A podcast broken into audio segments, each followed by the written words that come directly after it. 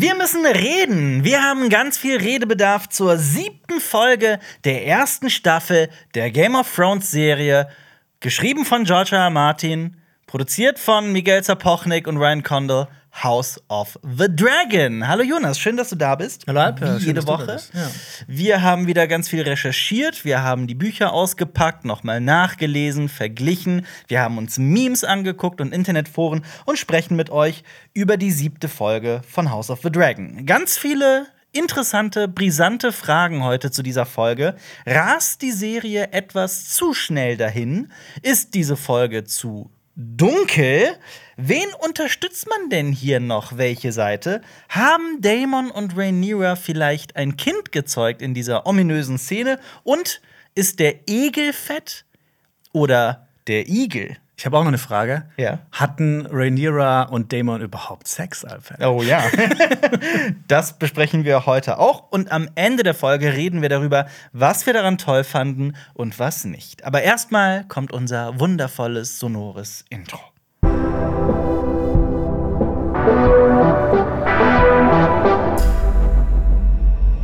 Wie üblich, das Vorgeplänkel. Wir erwarten von allen neuen Zuschauern und Zuschauerinnen oder Zuhörern und Zuhörerinnen, die hier zum ersten Mal einschalten, wir erwarten ganz viel Wissen, nämlich das Wissen aus Game of Thrones, Staffeln 1 bis 8. Natürlich die Folgen 1 bis 6 von House of the Dragon, die sollte man äh, äh, geguckt haben. Wir spoilern natürlich diese Folge, spoilern wir natürlich zuhauf. Aber keine Sorge, wir spoilern nicht den weiteren Verlauf dieses, dieser historischen Ereignisse. Wir erwarten auch auf jeden Fall ein abgeschlossenes Studium in Geschichte. Auf jeden Fall. Und ähm, natürlich, ähm, also eventuell haben wir es geschafft, diese Folgenbesprechung schon am Mittwoch hochzuladen. Letzte Woche haben wir noch gesagt Donnerstag. Aber hey, Überraschung. Vielleicht, vielleicht, Vielleicht. vielleicht, vielleicht. Wir wissen wir wissen es noch nicht. Aber die Folgenbesprechung zur achten Folge geht dann nächste Woche Mittwoch weiter. Also abonniert, um das nicht zu verpassen. Wir sind eure House of the Dragon Nerds eures Vertrauens. Ähm, wir haben sogar diesmal wunderschöne Shirts gemacht. ähm, wir hoffen, euch gefallen sie. Ähm, ja, die äh, siebte Folge, aber lass uns doch noch kurz zur letzten Folge sprechen. Wie Ja, gerne. immer müssen wir so ein paar Sachen nachholen, weil wir entweder doof sind, weil wir richtig dumm sind und Sachen äh, verpeilen. Eine Sache haben wir diese Woche auf jeden Fall und so ein paar Sachen, die wir vergessen haben. Wir machen es einfach nacheinander. Du hast bestimmt auch Kommentare rausgesucht. Richtig. Ähm, ich will nur anmerken, ich habe irgendwie gar nicht darüber gesprochen, dass Damon wieder lange Haare hat. Wollte ich nur mal. Haben wir einfach, einfach nicht drüber gesprochen. Vollkommen äh, übersehen. Ja, nicht Aber ich übersehen. mein- Ich, habe es ist mir aufgefallen, aber ich habe einfach nicht drüber gesprochen. Ja. Aber er hat ja zehn Jahre Zeit, wieder nachwachsen zu lassen. Auf jeden Fall. Äh, soll ich mal mit einem Kommentar anfangen? Ja, gerne. Ähm, Ich Khalid, keine Ahnung, was mich erwartet. Khalid Yusuf hat geschrieben, ich fand es genauso schade wie ihr, dass Damon seine Töchter nicht getröstet hat nach dem. Tod von Lena. ich habe im Nachhinein gesehen, dass es eine Deleted Scene gab, Ja. wo er seine Tochter umarmt, anstatt wegzugehen, was ich eigentlich viel besser finde. Ja. Mhm. Da gibt es auch Fotos davon, aber ich meine, das war ja wahrscheinlich eine bewusste Entscheidung, dass das nicht reingenommen wurde. Ja, ist eine sehr gute Frage. Auch wieder bei dem Thema, über das wir immer wieder sprechen, wie viel Montage Filmschnitt eigentlich erzählt. Ein sehr gutes Beispiel dafür, weil es natürlich was ganz anderes über die Figur Damon verrät. Vor allem in dieser Serie, die so sehr schnell voranschreitet, die große Zeitsprünge hat, wo wir immer nur so, so kurze Eindrücke aus dem Leben der Figuren bekommen. Oft. Ähm, Gerade da macht so ein, so, ein, so ein Schlüsselmoment nach dem Tod seiner Frau, macht natürlich da einen großen Unterschied, ob er die Kinder umarmt oder nicht. Ja, ich meine, Ja. vielleicht werden wir auch später noch bei der Trauerfreiheit drauf eingehen, weil da ist er ja auch nicht bei seinen Töchtern. Auf jeden Fall. Das ähm, macht natürlich einen großen Unterschied, wie wir die Figur, die Person Damon wahrnehmen. Aber ja, den Kommentar gab es ganz oft und äh, ja, das, das, wusste ich. Zum Beispiel bei unserer Folgenbesprechung wusste ich das auch gar nicht, dass, Ja. es, da, dass es da auch anders gedreht wurde. Äh, ich möchte noch was anmerken. Ähm, wir vergleichen die Serie ja immer wieder mit den Büchern und sagen, ah, in den Büchern ist das ein bisschen anders und das ist ein bisschen anders. Ähm, es wird immer schwieriger, weil die Serie, finde ich, die Chronologie und so Detailfragen, vor allem so Details, immer mehr ja, zusammenwirft, hin und her reißt. Ähm, die so, Altersunterschiede sind zum Beispiel anders, also die Figuren sind unterschiedlich alt. Alicent hat zum Beispiel in den Büchern aktuell auch ein Kind mehr, das hast du ja letzte Woche schon gesagt. Äh, manche Figuren leben länger, andere sterben viel früher. Ähm, an manche Figuren wie Laris zum Beispiel, ähm, Klumpfuß, hat ähm, eine, bereits einen Posten in der Regierung und so weiter, was hier nicht der Fall ist. Und ähm, ja, Das, das wollte ich nur noch mal anmerken. Es wird immer schwieriger, mit den Büchern zu vergleichen und äh, genau. Ich meine, heute werden wir auch über den großen Twist reden am Ende Ja. der Folge. Genau deswegen sage ich das. Der sich ja. ja auch so ein bisschen vom Ja. Buch äh, entfernt hat. Und falls die Serie jetzt noch wirklich ganz nah bei den, beim Buch Feuer und Blut bleibt, dann sage ich nur so viel, dem, also falls, es könnte mit den Namen und den Verwandtschaftsgraden noch ein gutes Ticken komplizierter werden. Das, ich werde nicht verraten, warum, aber man, wenn man sich schon dachte, boah, das sind viele Figuren, viele Namen, viele Verwandtschaftsgrade, wie wär's denn, wenn Figuren, verschiedene Figuren, denselben Namen bekommen? das nur mal so als äh, Hinweis, ja. Zum Beispiel auch Arik und Eric. Das ist natürlich auch, äh, ja. Ja. Äh, Zitronentee 1 hat geschrieben, kleiner Fun Fact: Das Lied, äh, welches Leno und sein Liebhaber betrunken gesungen haben, ist The Bear and the Maiden Bär und Bear die and the- Jungfrau. Absolut. Fair. Kommt ja. in den, gerade in den, in den äh, das Lied von Eis und Feuer Büchern immer wieder mal vor und auch in der Serie Game of Thrones. Genau, die singen ebenfalls Locke und die Männer von Bruce Bolton, während sie Jamie und Brienne nach Harrenhal bringen. Genau. Tolles Lied. Ja. Ähm, ich hatte letzte Woche die Frage gestellt, in welcher Geschwindigkeit hört ihr den Podcast? Weil ich oft bei so Laber-Podcasts das Ganze in so anderthalbfacher, manchmal sogar doppelter Geschwindigkeit höre. Habe ich mich einfach so dran gewöhnt und man kann mehr Podcasts hören. Ja. Ähm, die aller, allermeisten haben jedoch geschrieben, dass sie ähm, unsere wundervollen, ähm, in Samt gehüllten Stimmen in einfacher Geschwindigkeit hören. Das hat mich sehr gefreut. Wir Hat mich aber auch sehr überrascht. Das waren wirklich die meisten. Wir können ja heute auch besonders langsam sprechen. Besonders Und eine ASMR-Folge Ja. drehen. Ja. äh, Jenny Gray hat geschrieben: äh, Alpa und Jonas, seid ihr beiden eigentlich auch befreundet oder eher Arbeitskollegen? Ihr erinnert mich immer ein bisschen an Joko, Jonas und Klaas. Alper. PS, eure Folgenbesprechungen sind mit am Start die besten auf YouTube. Du bist Joko, ich danke schön. Ja. Erstmal für die lieben Worte. Du bist Joko, ich bin Klaas. Anscheinend, ja. Ja, okay, kann ich, ist okay. Ähm, äh, ja, Ja. wir sind auch tatsächlich in der Freizeit befreundet Ja. ähm, und machen auch hin und wieder was in der Freizeit. Genau. Insbesondere Brettspiele. Ja. Ich habe übrigens ähm, auch ein kleiner Hinweis für alle Game of Thrones-Fans da draußen. Es gibt das mittlerweile relativ alte Brettspiel Der Eiserne Thron. Mhm. Das ist ein Game of Thrones-Brettspiel, wo du wirklich auf dem Brett Westeros hast. Das ist so ein bisschen du spielst so ein heruntergedummtes, äh, nee, nee, nee, nee nicht. Ähm, Heruntergeschla- das ist äh, heraufgeschlaut. heraufgeschlautes Risiko. Vielleicht so. Ja, also es ist schon, man also man spielt eines der sechs Häuser, also eines von sechs Häusern. Man kann die Starks spielen, Lannister, Tyrells, Greyjoys, Martells und ich habe vergessen, was, was das sechste Haus ist. Danny? Targaryen? Ja, ich glaube die Targaryens. Bin mir aber gerade nicht sicher. Ähm, ich habe es auch schon einige Jahre nicht mehr gespielt. Aber es ist wirklich recht komplex und ähm, wenn man zu sechs ist bereitet es auch wirklich große Freude. Ähm, man kämpft auch tatsächlich auf einer Map und muss Burgen erobern und Regionen erobern und so weiter. Ähm, ist aber deutlich komplexer als sowas wie Risiko. Eigentlich klingt das geil. Ich will das mal unbedingt spielen. Wir haben es wir haben's hier im nächsten Ja. Raum stehen. Ich ja, du, bist- du, du bist ja irgendwie nicht, so- nicht so heiß drauf. bin nicht der größte Fan davon, Spiele, spielmechanisch, aber trotzdem, können, wir können es gerne mal spielen. Okay, gerne. Mhm. Dann mach ich dich platt. Okay. Alper Lannister. okay. okay. Jonas Targaryen. Ja. Hast du noch einen Kommentar? Ach so, hab- achso, nee, ich, bin, ich bin dran, ja. Ja, ähm, genau, der meistgeschriebene Kommentar, der meiner Meinung nach so am öftesten kam, wo ich aber auch, bei dem ich zugeben muss, dass mir das nicht bewusst war. Die meisten haben nämlich geschrieben, in dieser Anfangsszene, nachdem Rhaenyra ihr drittes Kind auf die Welt bringt, Gottfried Mhm. oder Joffrey, ähm, Alicent verlangt nicht nach Rhaenyra mit dem Baby, sondern nur nach dem Baby, dass ihr das Ja. Baby gebracht wird. Ähm, tatsächlich war mir das gar nicht bewusst. Ich hatte das nicht gecheckt. Ich dachte, Rhaenyra, ich dachte, Alicent fragt wirklich gezielt nach Rhaenyra mit dem Baby und tut dann nur so: Oh, warum bist du denn wach? Oh, aber mir war das gar nicht bewusst tatsächlich. Das hatte ich, das habe ich missverstanden. Aber ich habe das so interpretiert, ne? Ich habe das schon so verstanden, dass sie nur das Be nach dem Baby ru- gerufen Ja. hat. Aber ich habe es halt so verstanden, ne? Ich meine, man ruft ja nicht noch nach dem Baby, die weiß ja ganz genau, dass Rhaenyra da mitkommen wird. Das, ja, da Also, hast du schon ja. recht, ja. Natürlich lässt eine frisch gebackene Mutter ihr Neugeborenes gerade nicht dann einfach hier, nimm. Ja. Ja. Ich habe übrigens auch einen Kommentar gelesen, dass die, ähm, dass die Hebamme in der Szene die wahre Mutter von dem Baby war. Ach was. Ja. Oh, da, ja, okay, das Ja. ist cool, ja. Äh, okay, Luisa G. hat geschrieben: äh, Cinema Strikes Back Bingo. Sie hat ein Bingo gemacht. Oh, schön, schön. Das Martinsheul, äh, Martinsheul, das Martinsheul natürlich. heult im Hintergrund. Jonas und Alper schwelgen in Pilzanekdoten. Natürlich. Eine der Flaggen fällt runter. Beide Flaggen fallen runter. Alper fragt sich, was mit seinem Körper gerade los Ja, ja, ist. absolut. Ja. Jonas brill äh, brilliert mit medizinischem Halbwissen. Alper und Jonas lösen einen Disput über die Kommentare. Ja. Nee, das sind alle sehr, die sind alle sehr gut. Schreibt gerne mal in die Kommentare, welche weiteren Sachen noch ins äh, Folgenbesprechungs-CSB-Bingo kommen können. Ähm, dann äh, erwähnen wir sie vielleicht nächste Woche.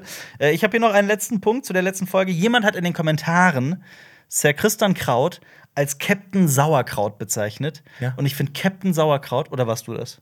Ich habe äh, in der Du hast Sauerkraut gesagt. Nur ja. Sauerkraut. Aber- Captain habe ich nicht gesagt. Aber Captain Sauerkraut ist, finde ich, der neue Name für, für Sir Crispin. Ja. Ähm, also ich habe mich, ich habe, ich musste wirklich lachen, als ich Captain Sauerkraut gelesen ich habe. bin auch schon sehr gespannt auf deine Meinung zu ihm in dieser Folge. Ja, auf jeden Fall. Ich habe noch einen letzten Kommentar Ja. äh, von Tom Gebhardt äh, bei Timecode Blabla. Will Jonas Und Gerhard?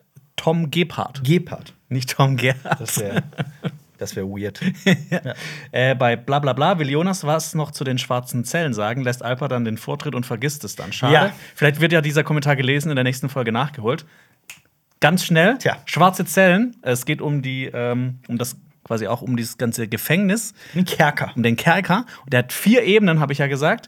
Oberste Ebene, große Zelle, äh, Zelle für normale Verbrecher. Mhm. Da gibt es hohe und schmale Fenster. Keine Ahnung, warum das so als Info da steht, aber ich fand es interessant. Ja. Äh, zweite Ebene sind Einzelzellen für Adlige ohne Fenster. Mhm. Dritte Ebene sind schwarze Zellen, sehr klein und ohne Licht, also die, die wir gesehen haben. Mhm. Und vierte Ebene ist die Folterstube. Oder die Folterkammer. Aber ich Ja. finde, Folterstube klingt irgendwie netter. Ja.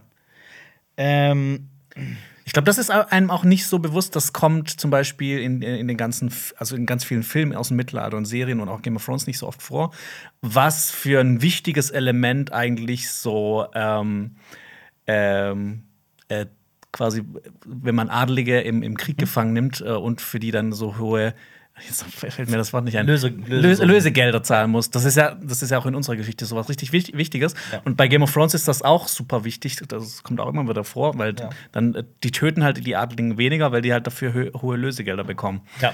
Und äh, ja, das wollte ich mal gesagt haben. ja. Erinnert mich so ein bisschen an Dantes Inferno. Mit je tiefer du gehst, desto schlimmer wird's. Ach so. In der, die Stimmt. Hölle hat da auch verschiedene Ebenen, aber ich Ja. glaube viel mehr als wir. Ich weiß es nicht. Ähm, ja, Jonas, was hast du da liegen? Das wollte ich dich fragen. Ich sehe das schon die ganze Zeit so Ach aus so, dem ja. Augenwinkel. Vergiss das nicht. ja, genau. Was- Äh, die, die liebe Anja hat mir das zugeschickt. Die hat, äh, das haben wir letztes Mal schon eingeblendet. Ähm, Mega geil. Die, die hat uns die Grafik geschickt und dann kam plötzlich noch Unglaublich ein, ein, äh, ein, ein Brief oder ein, ein, ein, ein Großbrief. Ja. Und dann äh, wurde hier mein Wappen verewigt. Vielen Das Dank. ist ein gemaltes Wappen. Jonas hatte ja aufgerufen, bitte sein Wappen zu zeichnen. Ein lachendes Gesicht, ein weinendes Gesicht, eine Katze und eine niesende Nase. Ja. Und darunter steht dein Hausname, dein Nachname, Ja. Russell. Ähm, Und oben ist wahrscheinlich der Schwarzwald. oben ist der Schwarzwald. Also, das ist wirklich, also Hut ab. Ich würde gern auch so zeichnen und malen können. Chapeau, ich bin total begeistert. Ich bin, also ohne Scheiß, das ist der absolute Hammer. Ja. Es ist wirklich wunderschön. Äh, vielen, vielen, vielen Dank dafür. Werde ich Ähm, in Ehren halten. Ja, was, was Muss ich eigentlich so ausschneiden und dann auf so, auf so ein Holzding drauf. Ja, auf so ein echtes, ja, du hast schon recht, auf so ein Sch- Holzschild, ja, das wäre schon mega geil, ja. Nee, absolut großartig. Gut, lange genug herumgelabert, lass uns doch in diese Folge hineinsliden. Sliden, ja. Ähm, diese Folge heißt Driftmark im Deutschen wie im Englischen. Bezieht sich natürlich auf die Heimat der Velarions, aber auch auf die Zukunft des Hauses. Spielt ja komplett auf Driftmark, diese, diese Folge. Ist aber auch ganz Game of Thrones typisch. Wir haben das schon öfter mal gehabt, dass eine Folge einfach nur den Namen einer, einer Region oder einer Stadt trägt, einer Ortschaft. Ähm, und meistens sind das Folgen, die dann wirklich auch hauptsächlich nur an diesem Ort spielen, wie diese hier. Wie zum Beispiel Blackwater in Folge 2.9, spielt nämlich ne, am Schwarzwasser. Äh, oder Dragonstone, das wäre 701, also Staffel 7, Folge 1. Hardheim, Staffel 5, Folge 8. Oder Winterfell, Staffel 8, Folge 1. Oder Darmstadt, äh, Staffel 9, Folge 15. Mein Titel für die Folge wäre Die Stimmung wird frostig. Denn genau das passiert in dieser Folge. Regie führt Miguel Sapochnik, Sapochnik, ich weiß, ne, ich muss das mal Ja. googeln, wie man den Namen ausspricht. Der Mann, der bekannt dafür ist, dunkle Folgen zu inszenieren. Der mag die Dunkelheit. Das Drehbuch stammt von jemandem namens Kevin Lau. Ähm, bekannt für zwei wundervolle Serien, nämlich Westworld und äh, Lovecraft Country. Ja. Muss, ich muss aber dazu sagen, Lovecraft Country ist so eine Serie, die ich immer gucken wollte, die aber ein bisschen an mir vorbeigegangen ist. Ja, ich glaube, in Deutschland ist es auch relativ schwierig, an die zu Ja. kommen, weil die von so einem amerikanischen Sender gemacht wurde, der jetzt nie, der dann immer so über Umwege hierher Ja. kommt erst. Absolut. Ja, was soll man zu dieser Folge sagen? Die Ereignisse überschlagen sich. Ich finde es auch äh, irgendwie lustig. Also bis zur letzten Folge in Rings of Power war es irgendwie so ein bisschen so, dass die meist geäußerte Kritik bei äh, Die Ringe der Macht war, es passiert irgendwie nichts, es geht nicht voran. Und in dieser Serie geht es halt einfach viel zu schnell voran. also Leute sollen auch gerne mal kommentieren, ob es ihnen vielleicht sogar zu schnell geht. Denn ähm, wenn das ein Kritikpunkt ist, dann kann ich den durchaus nachvollziehen. Aber Okay, nee, wir reden am Ende darüber, wie wir diese Folge fanden. Ist Ja. das okay? Auf jeden Fall. Das sage ich jetzt einfach mal in Vertretung. Ja. ja, ich habe übrigens wieder äh, was HBO Fun mitgebracht. Fact, du hast es letzte Woche nicht gemacht. Ja. Schande über dein Haupt. Der liebe SJ hat nämlich geschrieben, ich bin schockiert, dass es diese Folgenbesprechung kein HBO Fun Fact gab. Nächste Folge dann bitte zwei. Mach weiter so. XYZ. Hast du zwei? Ja, natürlich habe ich zwei mitgebracht. Alter, du deliverst. Aber langsam wird es echt schwierig. Ja. Okay. Also, äh, Fun Fact Nummer eins: ähm, HBO ist im Grunde mitverantwortlich, dass es Serien wie Dexter, Mhm. Stargate SG1 und Homeland gibt. Und Weißt du warum? Also, ich meine, HBO hat ja so in gewisser Also, Weise. die haben die nicht produziert. Die sind nur mitverantwortlich dafür, dass es die gibt. Okay. Nee, dann, du meinst wahrscheinlich was anderes. Ich wollte darauf Ja. hinaus, dass HBO eigentlich mit maßgeblich dafür verantwortlich ist, dass dieses goldene Zeitalter des Fernsehens, dass komplexe Serien Mhm. überhaupt erst entstanden sind. Also die allererste so ganz, ganz, ganz große Serie, die ähm, man kann tatsächlich die Komplexität einer Serie auch ganz gut messen, anhand der ähm, Erzählstränge zum Beispiel. Und vor, vorher gab es halt meistens nur so zwei, drei Erzählstränge in der Serie. Sopranos hat das Mhm. wirklich grundlegend verändert, mit teilweise acht, neun, zehn Erzählsträngen, die gleichzeitig liefen. Und deswegen äh, haben die da einen ganz großen Dienst geleistet, HBO, in dieser Ja. Zeit. Genau, aber die haben diese Folgen, äh, also diese Serien haben die nicht produziert, die haben Ja. die nicht mitproduziert.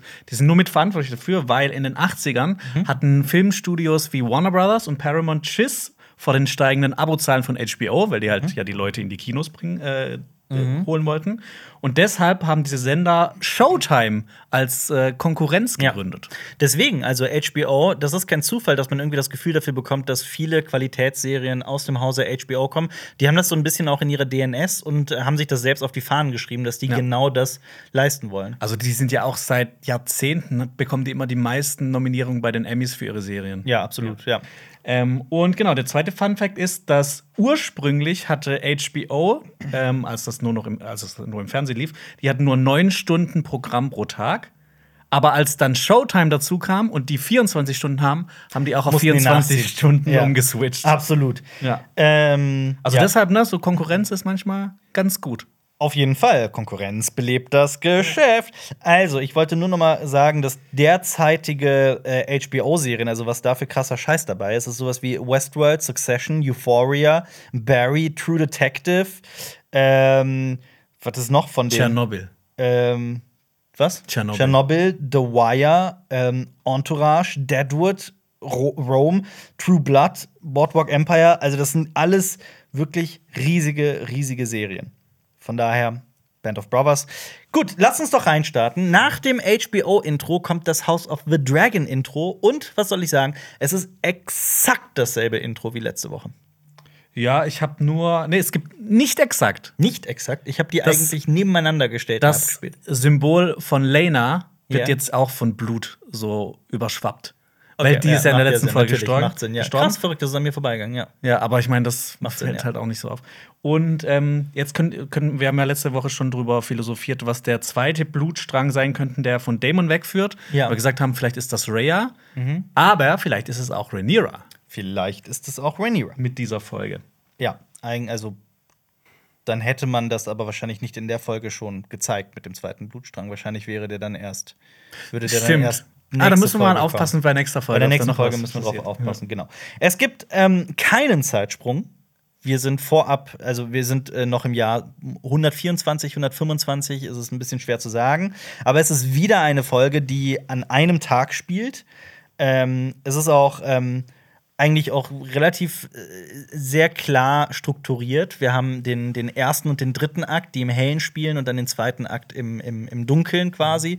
Ähm, also man spricht ja auch von der Tag- und der Nachtwelt in, beim, beim Drehbuchschreiben. Also eine, eine Figur beginnt in ihrer Tagwelt, in ihrer ursprünglichen Umgebung. Alles nimmt so seine, nimmt so seine Bahn. Dann gibt es irgendwie so ein krasses Ereignis. Mhm. Und dann wird sie in so eine Nachtwelt, in so eine abenteuerliche Welt geworfen und kehrt dann aber mit dem Wissen, mit den Herausforderungen, die sie in dieser Nachtwelt gesammelt hat, kehrt sie zurück in die Tagwelt und hat da aber und nutzt halt dieses Wissen, das sie gesammelt hat, ne, in, in, in ihrer eher ursprünglichen Umgebung. Also viele Filme, Serien sind so nach diesem Muster aufgebaut und diese auch. Wollte Ja. ich nur mal gerade jetzt hier erwähnen. Keine Ahnung, ich werde jetzt nicht weiter langweilen mit Dramaturgiegesprächen, aber ich finde sowas immer wahnsinnig spannend.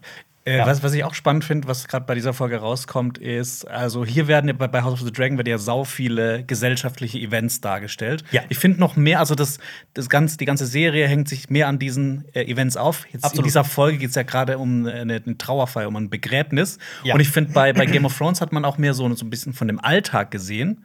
Und das ist, Ey. hier ist es eher, hier spinnt sich das Ganze immer um so, um, um diese Events auf, aber ich finde das auch ganz gut, wenn man dann halt einfach richtig gut damit relaten kann. Weil, ne, das passiert hier auch. Hier gibt es auch Begräbnisse in unserer Welt, Ey, Trauerfeiern, es gibt, es gibt Geburten. Zieh doch mal rein, was es alles in dieser Folge gibt. Wir haben eine Beerdigung, wir haben eine blutige Auseinandersetzung unter Kindern, wir haben mehrere Drachen, viele Drachen und wir, wir sehen auch, wie ein Drache gezähmt wird. Wir haben eine Bluthochzeit, also nicht gezähmt mit gezähmt, du weißt, was ich meine, eine Blut eine, eine, eine weirde Bluthochzeit. Wir haben eine Intrige und ein vorgetäuschtes politisches Attentat. Ja. Was will man denn mehr von einer Song of Ice and Fire Serie? Von einer, von einer, einer einzigen Folge? Ja, eine Trauerfeier ohne das alles äh, ist eine, eine Ein trauriges. ja, es ist nur eine, äh, eine langweilige Affäre. Oder wie sagt genau. A dull It's a, affair. it's a dull affair. Ja. Ähm, also Jonas bezieht sich gerade auf Sir Jorah, Ja. der ähm, in, in der ersten Staffel von Game of Thrones über die Hochzeit Ja. von Khal Drogo und Daenerys spricht. Reden wir am Ende eigentlich auch drüber, ob wir jetzt Team Schwarz oder Team Grün sind? Ähm, wir, wir, ich sag nur so viel, diese Shirts werden auch mal wechseln. Es fängt ja jetzt schon im Internet an, dass die Leute anfangen, darüber zu diskutieren, welche Seite schlimmer ist. Und ich glaube, das wird so, das wird auch noch zunehmen und Ja. das wird auch noch immer heftiger. Und die eine Seite wird schreien, ja, aber die Grünen machen das und die Schwarzen haben das gemacht und die, äh, du Onkelficker, du. Und es wird, glaube ich, immer so weitergehen. Aber das ist doch schön. Ja, das ist das ist doch schön. schön. Ja. Äh, gut, wir beginnen ähm, in Hochflut, High Tide, oder beziehungsweise auf der auf Driftmark. Ähm, kurze Erklärung dazu: Es gibt zwei große Burgen auf Driftmark. Die eine heißt verwirrenderweise ebenfalls Driftmark, Burg Driftmark, und die andere heißt Hochflut oder auf Englisch High Tide. Der Hintergrund ist der, dass die Burg Driftmark zu eng und zu alt wurde und Corlys deswegen eine neue bauen ließ, namens Hochflut. Ähm, und übrigens auch noch ein Fun Fact: In den Büchern starb Lena nicht in, auf, äh, in Essos, in Pentos, sondern hier auf Driftmark. Und übrigens auch nicht, das haben wir auch schon letzte Woche gesagt, auch nicht durch Drachenfeuer, sondern auf dem Weg zum Drachen, auf den Treppen ist die, glaube ich, irgendwie Ja, die ist nicht verbrannt worden. Genau. Ja. Aber ne, ich meine, das ist ja immer noch, das sagen wir ja jedes Mal, das sind irgendwelche Leute, die äh, diese Bücher geschrieben haben. Ja. Und äh, Nicht dann- irgendwelche Leute. Ja, schon wichtige Leute. Ein Septon. Septon, ein Meister und ein Narr. Mit großem Penis. Genau, Ja. mit sehr großem Penis. Und ne, da, da, da kann man ja immer so zwischen den Zeilen haben die wahrscheinlich die, die Serienmacher gelesen und äh, ja, vielleicht hat sie sich ja verbrannt. Ja. Ähm, genau, und wir beginnen tatsächlich mit einer Beerdigung. Beerdigungsriten unterscheiden sich ja sehr innerhalb der Welt von Game of Thrones und in, in Westeros auch.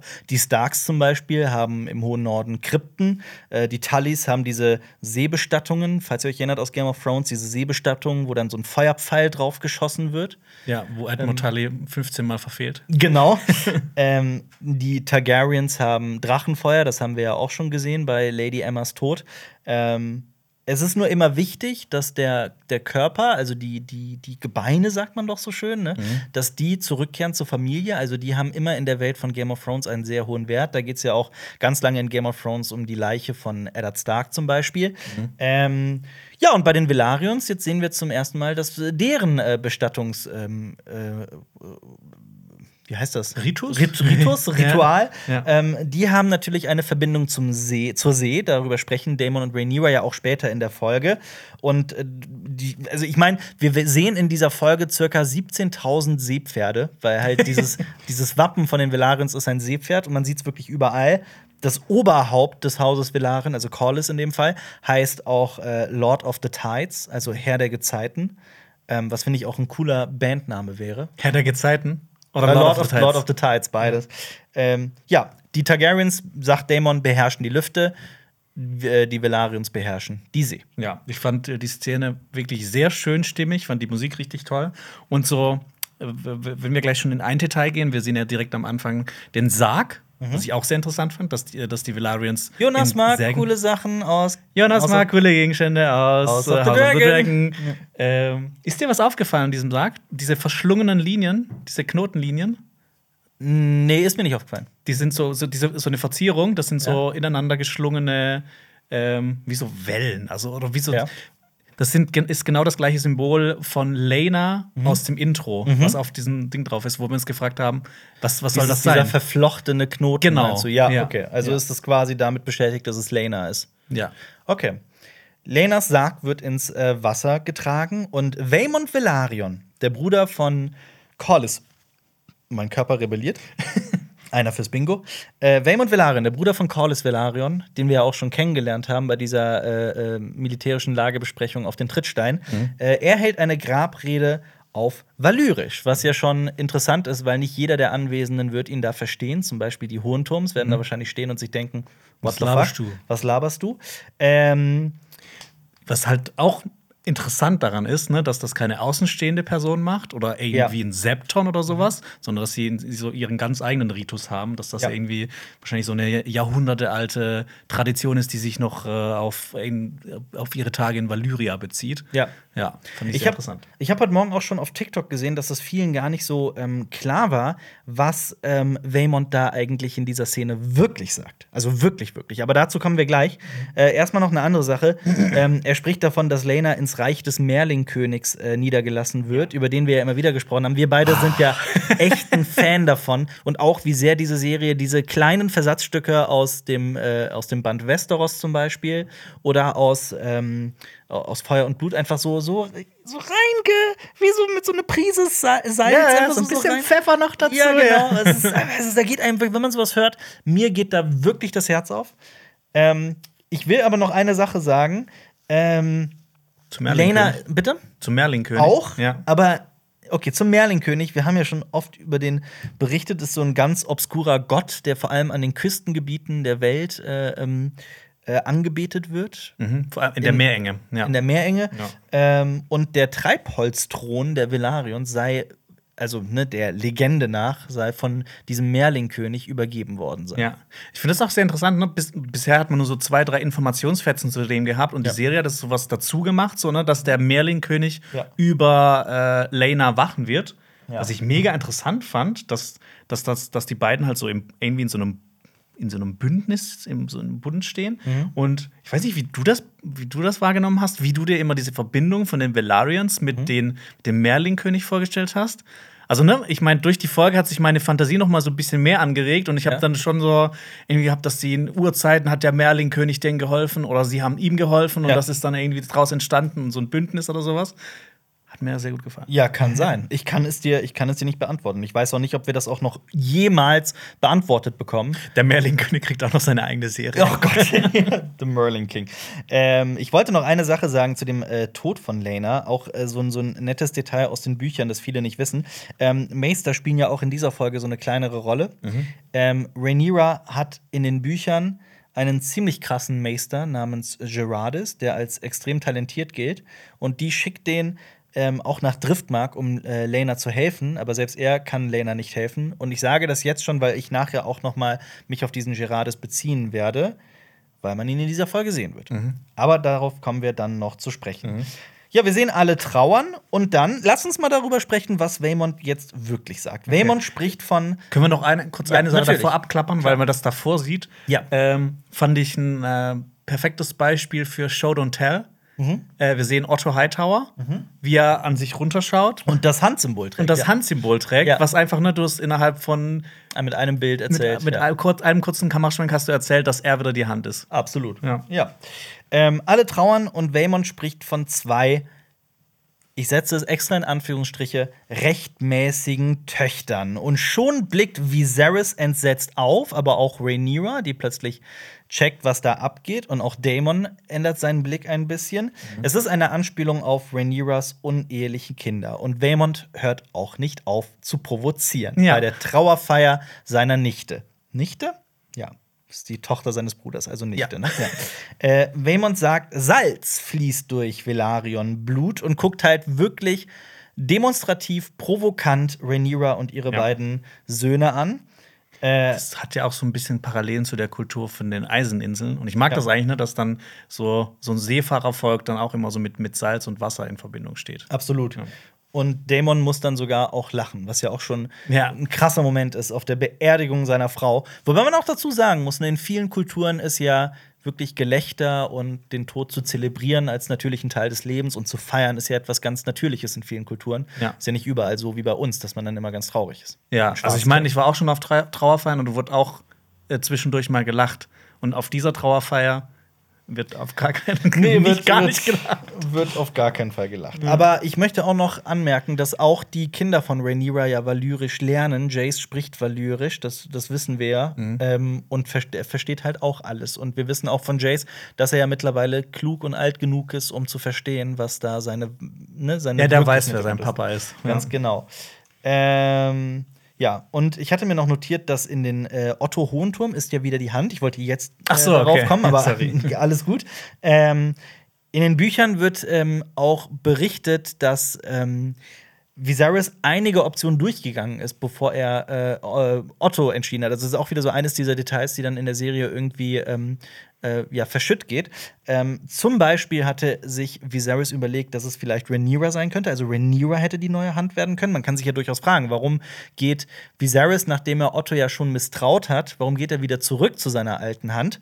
Ähm, es gab keinen passenderen Kandidaten. Also Rhaena war eine Überlegung, aber er wollte keinen Stress in Königsmund mit Alicent, was ja auch wieder so Viserys ist. Ja. Also der hat so viel auf der Haben-Seite, aber auch so viel auf der Soll-Seite. Also so viele, so, so viel Tolles, was er macht, wird schnell ausgeglichen von so viel seltsamen Entscheidungen, die er trifft. Das ist auch wieder so eine, so eine halbherzige Wischiwaschi-Entscheidung. Ja. Damit sich Rhaenyra und Alicent in Königsmund nicht kloppen, damit es da keine Konflikte gibt, hat er Rhaenyra nicht zur Hand ernannt, was ihren Thronanspruch wahrscheinlich noch sogar so ein bisschen verstärkt hätte. Ja. Und was auch später in der Folge noch zum Tragen kommt, diese Ja. Konfliktscheuheit von ihm. Ja, und was auch noch eine ganz große Rolle spielen wird, ist, ähm, dass, was das für einen großen Unterschied macht, dass Rhaenyra eben nicht in Königsmund ist, sondern auf Drachenstein. Aber dazu kommen wir noch. Äh, dann hatte er an Daemon gedacht, aber das hat er ganz schnell verworfen. Einfach zu, hat sich daran erinnert, was, was Daemon so früher gemacht hat. Zu temperamentvoller Typ. Und der äh, Erzmeister Melos, der ne, in den Büchern zu diesem Zeitpunkt noch lebt, der schlug noch einige andere junge Männer vor.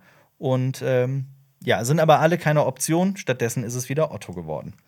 Wir sehen ansonsten Aegon, der sehr gelangweilt ist. Ja. Der das Grün der Hohenturms trägt. Ja. Im Vergleich dazu auch eine Alicent trägt in dieser Folge kein Grün. Also die trägt so ein Schwarz, in dieser Szene zumindest.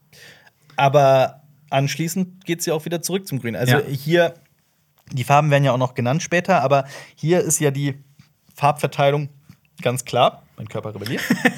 die Farbverteilung ist ja ganz klar. Wir haben äh, die, die ganzen Velarions. Velaryon-Kids und so, also Jace, Luke und Joffrey, also Joffrey ist nicht dabei, man sieht den ja nicht, aber äh, äh, Rhaenyra und Daemon und so tragen alle schwarz, die Hohenturms tragen grün und die Velaryons tragen mehr so blau. Das ist so, ja. Genau, und ich habe mich auch gedacht, wie muss sich eigentlich äh, äh, Viserys fühlen gerade bei dem Tod von, von Lena, weil er sollte ja Lena heiraten und er fand sie zu jung, sie war ja damals zwölf Jahre alt oder sowas. Und ähm, er hat sie jetzt überlebt. Ja. Trotz all seiner Krankheiten und ja, ich meine, schauen die an, er braucht mittlerweile einen Gehstock, Ja. um, zu, um umgehen zu können. Wahrscheinlich braucht er auch bald noch irgendwie so eine äh, Sauerstoffmaske. Ja, wahrscheinlich. Und damit ziehen wir, gehen wir zur Trauerfeier. Wir haben die Beerdigung hinter uns gemacht und machen weiter mit der äh, Trauerfeier. Die, ähm, gleich mehrere Drachen fliegen auch umher. Und Ich glaub, Jonas, so viele Drachen haben wir noch nie auf einem Haufen äh, oder in einer Einstellung ey, gesehen. diese, diese Kamerafahrt von oben von den Drachen wirklich runter zu, der, zu dieser Trauerfeier ist wirklich ein, einer meiner Lieblingsshots dieser Staffel. Ähm, wir sehen auf jeden Fall Daemons Drachen Caraxes, Karies. Ja. Und auch Cyrex auf jeden Fall, also Ja. Rhaenyras Drachen. Andere bin ich mir nicht so ganz sicher, aber einen habe ich ziemlich sicher erkannt. Einen sehr goldenen Drachen. Sonnenfeuer? Sunfire. Also ich Ja. glaube, es ist Sunfire, der Drache von äh, Aegon. Ich- und Denke mal auch so von der Logik her würde auch noch Traumfeuer passen von Helena, Mhm. Ja. Mhm. weil den sieht man ja auch später äh, wegfliegen. Und ich hätte vielleicht noch gedacht Mondtänzer von Baylor. ja, kann sein. Man weiß es nicht. Ja. Man weiß es nicht. Aber fünf Drachen auf einmal. Ja, aber wir machen, also das ist ja auch krass, wir machen so einen Riesentrara um den Tod von äh, Lena Velaryon, aber andere, die auch gestorben sind, wie äh, Lionel Kraft, also Lionel Strong, oder sein Sohn Harvin Strong, der Knochenbrecher. Ja. Das wird ja die dann- Folge auch noch das wird, angesprochen. Das wird auch noch, das wird Ja. auch noch angesprochen. Nicht nur später in der Folge von Rhaenyra, sondern auch jetzt sogar von Jace. Der sagt das im Anschluss. Ja. Warum trauern alle nicht so sehr um Lord Harwin oder äh, äh, um Lord Lionel oder Harwin? Mhm. Ähm, ja, Rhaenyra Ähm, genau. trifft. Ich, ja. ich, ich fand es ähm, sehr interessant, wie die diese ganze Szene inszeniert hatten. Also, ne, es ist eine super depressive Stimmung, aber nicht aus der Trauer heraus, sondern weil die einfach alle nicht mehr miteinander reden wollen. Ja, das Wenn halt so die. das meine ich, die Stimmung ist frostig. Diese Familienbande ist so komplett aufgebrochen. Ja. Und ähm, was ich auch sehr interessant fand, ne, so die Stimmung wird irgendwie auch immer schlechter. Mhm. Und das macht sich ja auch an diesem ähm, äh, der Dunkelheit bemerkbar, die immer weiter Ja, eintritt. auf jeden also Fall, die Szene wird ja immer dunkler und dunkler und ich finde das im Prinzip auch eine sehr kreative Herangehensweise. Ja. So, das ist jetzt auch nicht so was super offensichtliches, Ja. ist ja relativ subtil. ja. Ja, aber Wobei ob sich das dann- viele, ja, wobei sich viele ja dann auch an die äh, achte Staffel erinnert haben, vielen an die Schlacht von Winterfell. Ja, ja, also, ne? die, die ich äh, damals ja auch selber auch kritisiert habe, weil Ja. auch ich die zu, zu dunkel fand. Ja. Ähm, ich fand es tatsächlich in dieser Folge nicht so schlimm, aber lass uns gerne auch später noch drüber Es, sprechen. es wird ja noch dunkler. Es wird noch dunkler, Ähm, ja. und was ich auch sehr interessant fand, äh, ähm, so, ne, dass die Stimmung so ein bisschen, ne, dass sich alle nicht so richtig miteinander verstehen können, äh, haben die ja auch im äh, äh, Inside the Episode gesagt, das war eine der ersten Szenen, die überhaupt gedreht wurden für die Serie. ah, okay. Ja. Ja, aber das macht ja auch irgendwie. Das macht Sinn, das ja, macht ne? Total, das ergibt total Sinn, dass Ja. man die Schauspieler, den Cast, der sich halt noch nicht kennengelernt hat, der noch nicht warm geworden ist miteinander, das kommt ja erst mit der Zeit, dass Ja. man dann diese Szene irgendwie als erstes spielt. Ähm, ich weiß jetzt nicht, ob das wahrscheinlich hatte das Produktionshintergründe, warum man also tatsächlich logistische, organisatorische Gründe, aber manchmal profitiert man ja davon. Es gibt ja aber auch Regisseure, ich versuche mich gerade zu erinnern, bei welchen Filmen das war. Es gibt Regisseure, die wirklich ganz gezielt, die wirklich ähm, alles hin und her werfen, damit man chronologisch drehen kann, damit die äh, Figuren auch diese, diese, die Entwicklung der Gefühle halt auch wirklich dann ne, chronologisch durch, durchspielen erleben. Es gibt Ja. Regisseure, die machen das. Ähm, und bestimmt auch Regisseurinnen. Rhaenyra trifft zum ersten Mal seit langer, langer Zeit auf ihren Onkel, auf Daemon. Und Alicent und äh, äh, Captain Sauerkraut gucken hasserfüllt zu ihr herüber. Rhaenyra schickt ihren ältesten Sohn Jace zu den Drachenzwillingen. Und wir, also es passiert einfach sehr viel. Es hat so, es sind alle, wirklich alle wichtigen Figuren oder, ne, also ich versuche gerade überlegen, wer nicht, aber alle sind da. Ne? Also deswegen, ähm, es wird schon sehr viel so durch Blicke und kurze Momente erzählt, was Ja. halt schon irgendwie faszinierend ist. Das fand ich auch mal super interessant. Der ähm, Regisseur von Shazam hat gemeint, dass die schwierigsten Szenen, die er immer gedreht hat, Mhm. das waren so Szenen, wo halt viele äh, Figuren miteinander agieren, so an einem, Ja. an einem großen Tisch zum Beispiel. Ja. Weil es super schwierig ist, dann so diese ganzen Kamerawinkel und sowas hinzubekommen, dass das alles natürlich wirkt. Ja. Und dass halt so diese Action-Shots und sowas, dass das im Vergleich dazu relativ einfach ist. Ja, solche Momente auch intuitiv zu erzählen, so dass das Publikum das sofort versteht, auch wo jeder ist, dass man den Überblick bewahrt, dann aber auch zu verstehen, welche Figur guckt denn gerade wohin. Das ist natürlich, das, da steckt sehr viel Inszenierung drin. Wo stellst du die Kameras hin? Wie bewegst du die Kameras? Aber auch sehr viel im Schnitt. Und das wirkt immer alles so einfach. Ja, stell sie halt hin und halt die Kamera drauf. Ist es aber gar nicht. Also, das ist, ähm, Ja. ne, das ist ganz schön herausfordernd. Und das noch im Zusammenspiel mit Schnitt, das ist dann auch nochmal eine Herausforderung. Auf jeden Fall. Und damit gehen wir zu Alicents ältester Tochter, nämlich Helena. Ja. Sie fängt eine Spinne in einer Muschel Ja. und flüstert: Schwarz wie Kohle, grün wie Farn, Drachen aus Fleisch, weben Drachen aus Garn, Hand am Webstuhl, schwarz wie Kohle. Und dann wieder von vorn. Ja. What the fuck? Was ist das, Jonas? Das ist eine sehr gute Frage. Aber ich meine, ne, Schwarz und Grün, die Schwarzen und die Grünen, das ist ja, Ja. klar, dass dieser Konflikt sich da schon entwickelt hat.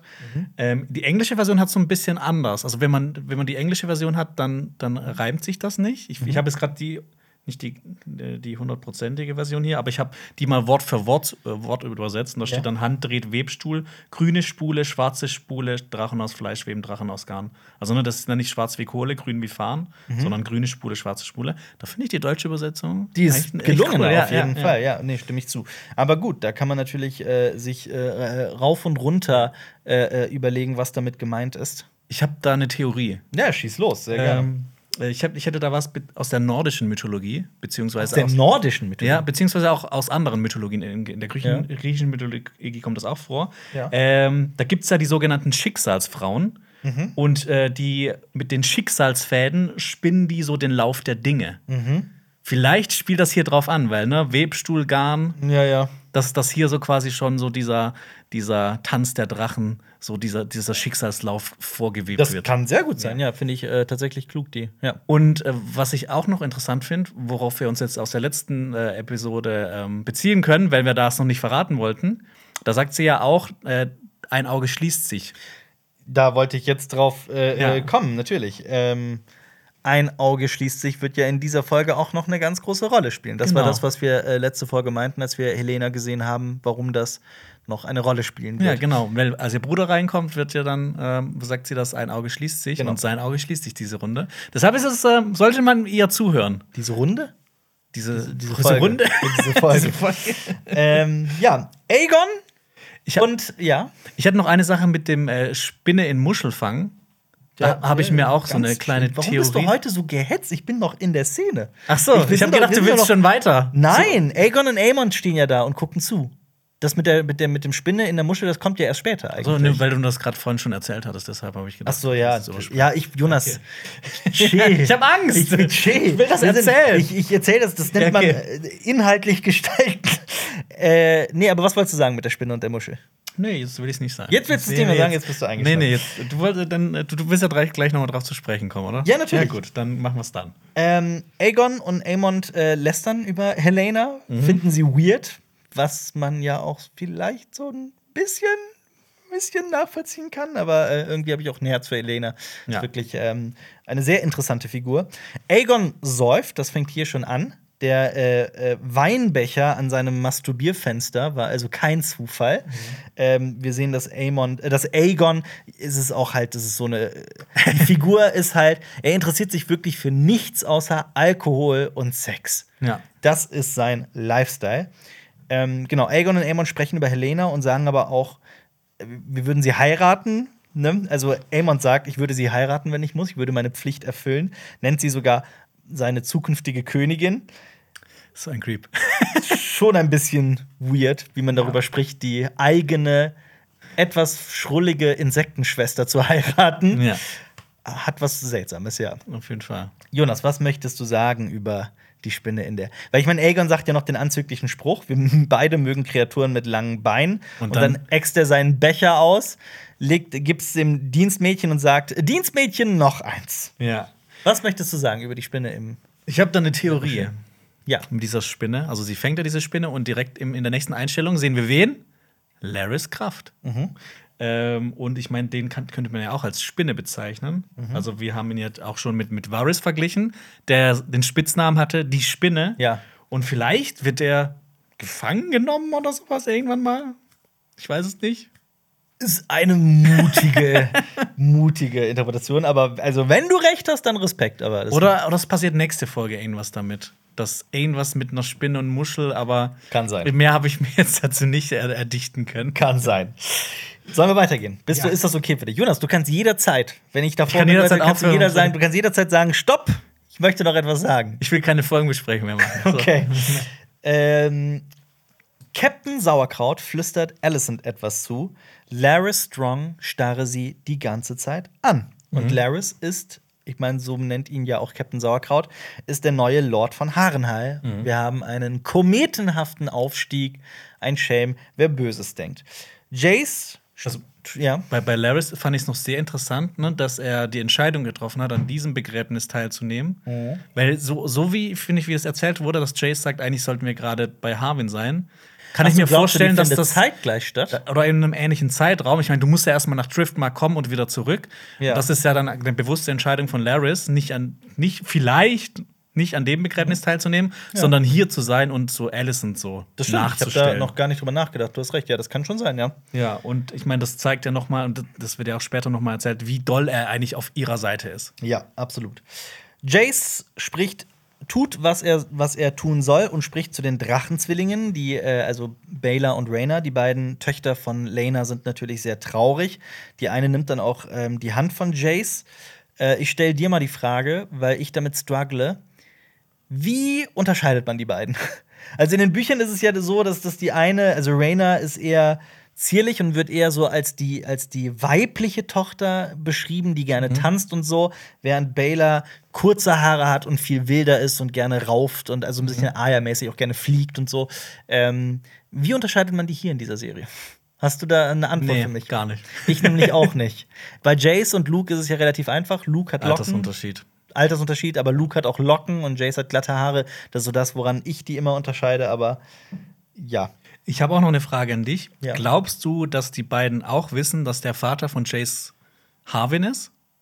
Und dass sie quasi seine Hand nimmt, um ihn auch so ein bisschen zu trösten? Oh ja, das ist eine gute Frage, weil die waren ja in Pentos und haben das nicht mitbekommen. Auf der anderen Seite wissen wir ja, dass diese Info zumindest bis zu Damon halt über den Brief Ja. äh, herübergereicht ist. Also vielleicht spricht sich das da auch darum. Also ja, ich könnte mir schon vorstellen, dass die beiden das wissen. Ja. Aber auch hier, ähm, die sprechen kein Wort in dieser kurzen Einstellung. Das Schauspiel ist trotzdem, gerade dieser Kinder, das ist auch, das nimmt man so als selbstverständlich hin, aber dass die das so überzeugend spielen, das ist schon auch wirklich beeindruckend. Und dann kommt Corliss zu Luke. Also wir sehen sehr, sehr unterschiedliche Figuren, die hier zusammengeworfen werden. Ja, Corliss spricht zu Luke und sagt, also Luke hat ja, Luke soll ja mal der, der äh, Lord of the Tides werden, der Herr der Gezeiten, also über Driftmark herrschen. Und damit hat er ja so ein bisschen Glück, weil er ja als Zweitgeborener normalerweise keinen Anspruch drauf hätte. Das wäre ja normalerweise Jace. Aber Jace steht in der Thronfolge relativ weit oben nach äh, Rhaenyra.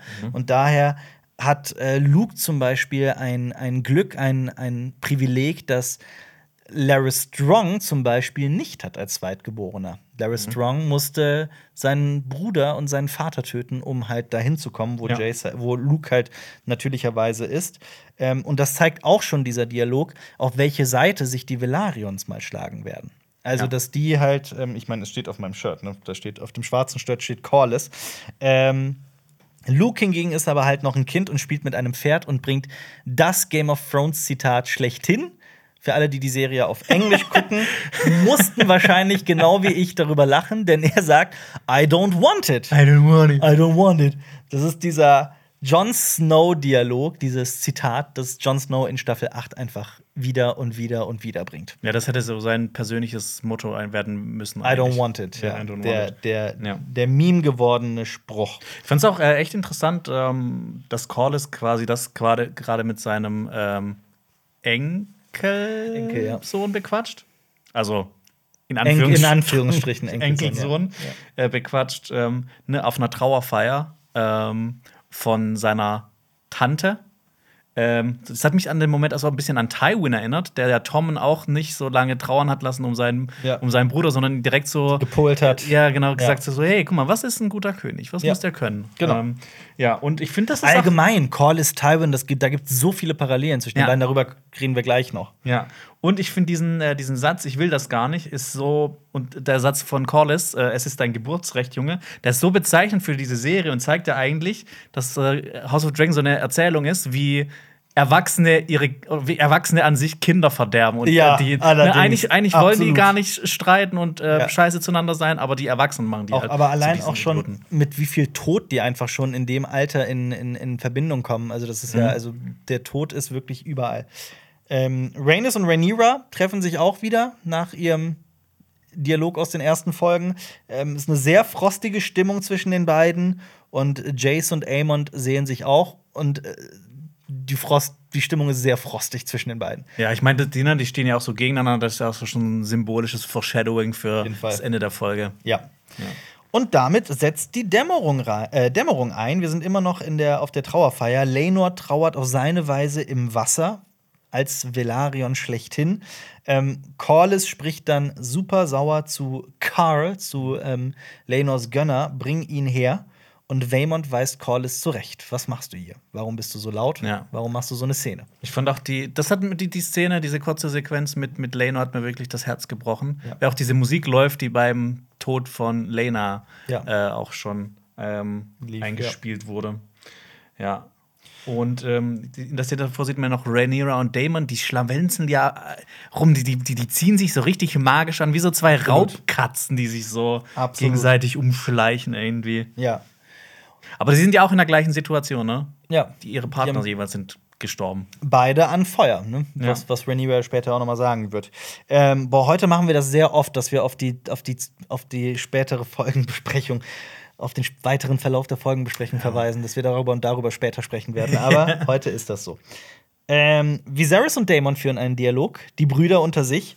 Ähm, Viserys sagt einen äußerst schönen Satz, wie ich fand. Ich, der hat mich wirklich berührt.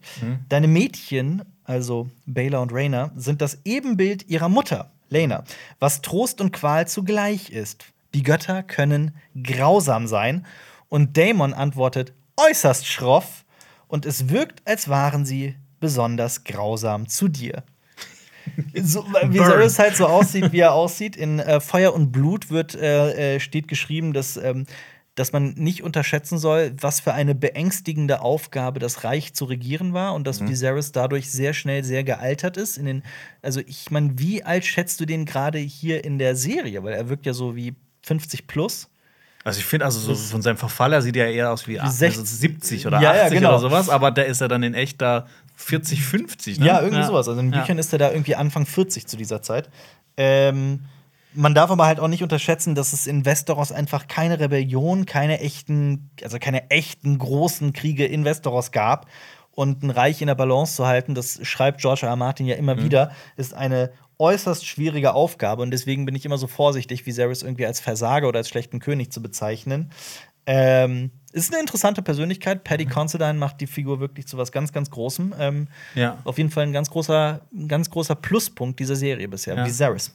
Ja, ich finde es auch, äh, ich ziehe jetzt gleich auch wieder, er kann einfach nicht sauer oder nicht lange sauer auf seinen Bruder sein. Ja. Ich meine, noch ein paar Folgen davor hat er ihn quasi ver verbannt und äh, gesagt, komm noch Boden. mal hierher, dann kriegst du eine aufs Maul. Und jetzt ist Er hat ihm am Bode getrode, hat er. Am Bode getrode. Äh, Was? Kennst du es nicht? Sagt man das bei euch nicht? Getrode. Am Bode getrode? Ähm, Der hat ihn getrode. Also getreten? Getreten, ja, ja, Ja. das ist so. Vielleicht ist das ein Koblenz-Ding, ich weiß es Ja. nicht. Ich kann dich auch mal schucke, Alter. Schugge? Ja. Was ist das? Schuck dich. Schuck dich? Schubsen. Achso, schubsen. Wir wollten ja noch immer mal eine Folgenbesprechung machen, wo du äh, äh, Badisch sprichst, ne? Heißt das, sagt man Badisch? Ja. Oder alemannisch. Oder alemannisch, ja. Ein bisschen Schwätze. Oder schwarzwäldisch. Schwarzwäldisch. Sagt man das? Nee, gar nicht. Okay. Ähm, genau, trägt äh, seine, Viserys trägt seine Krone mit dem Targaryen-Wappen Wappen vorne groß, mit den kleineren Wappen an der Seite. Wir haben ja schon in der damals in der Trailer-Analyse drüber gesprochen, über diese Krone.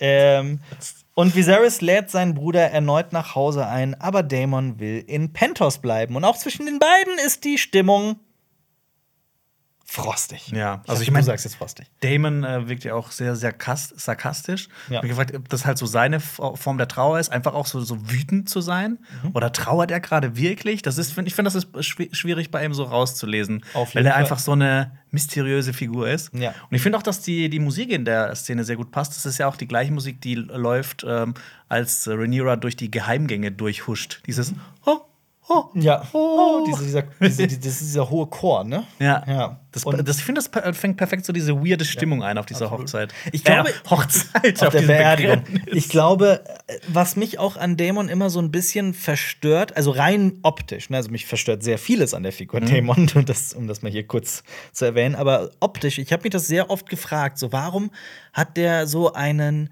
das ist für mich so ein unwiderstehlicher Anblick. Also das meine ich überhaupt nicht erotisch sexuell in irgendeiner Form, sondern ähm, ich kann manchmal meine Augen nicht von Dämon nehmen. Du meinst, der, der hat so ein interessantes Der hat so eine, Gesicht. so eine anziehende Persönlichkeit. So, ich finde diese Figur einfach so wahnsinnig interessant.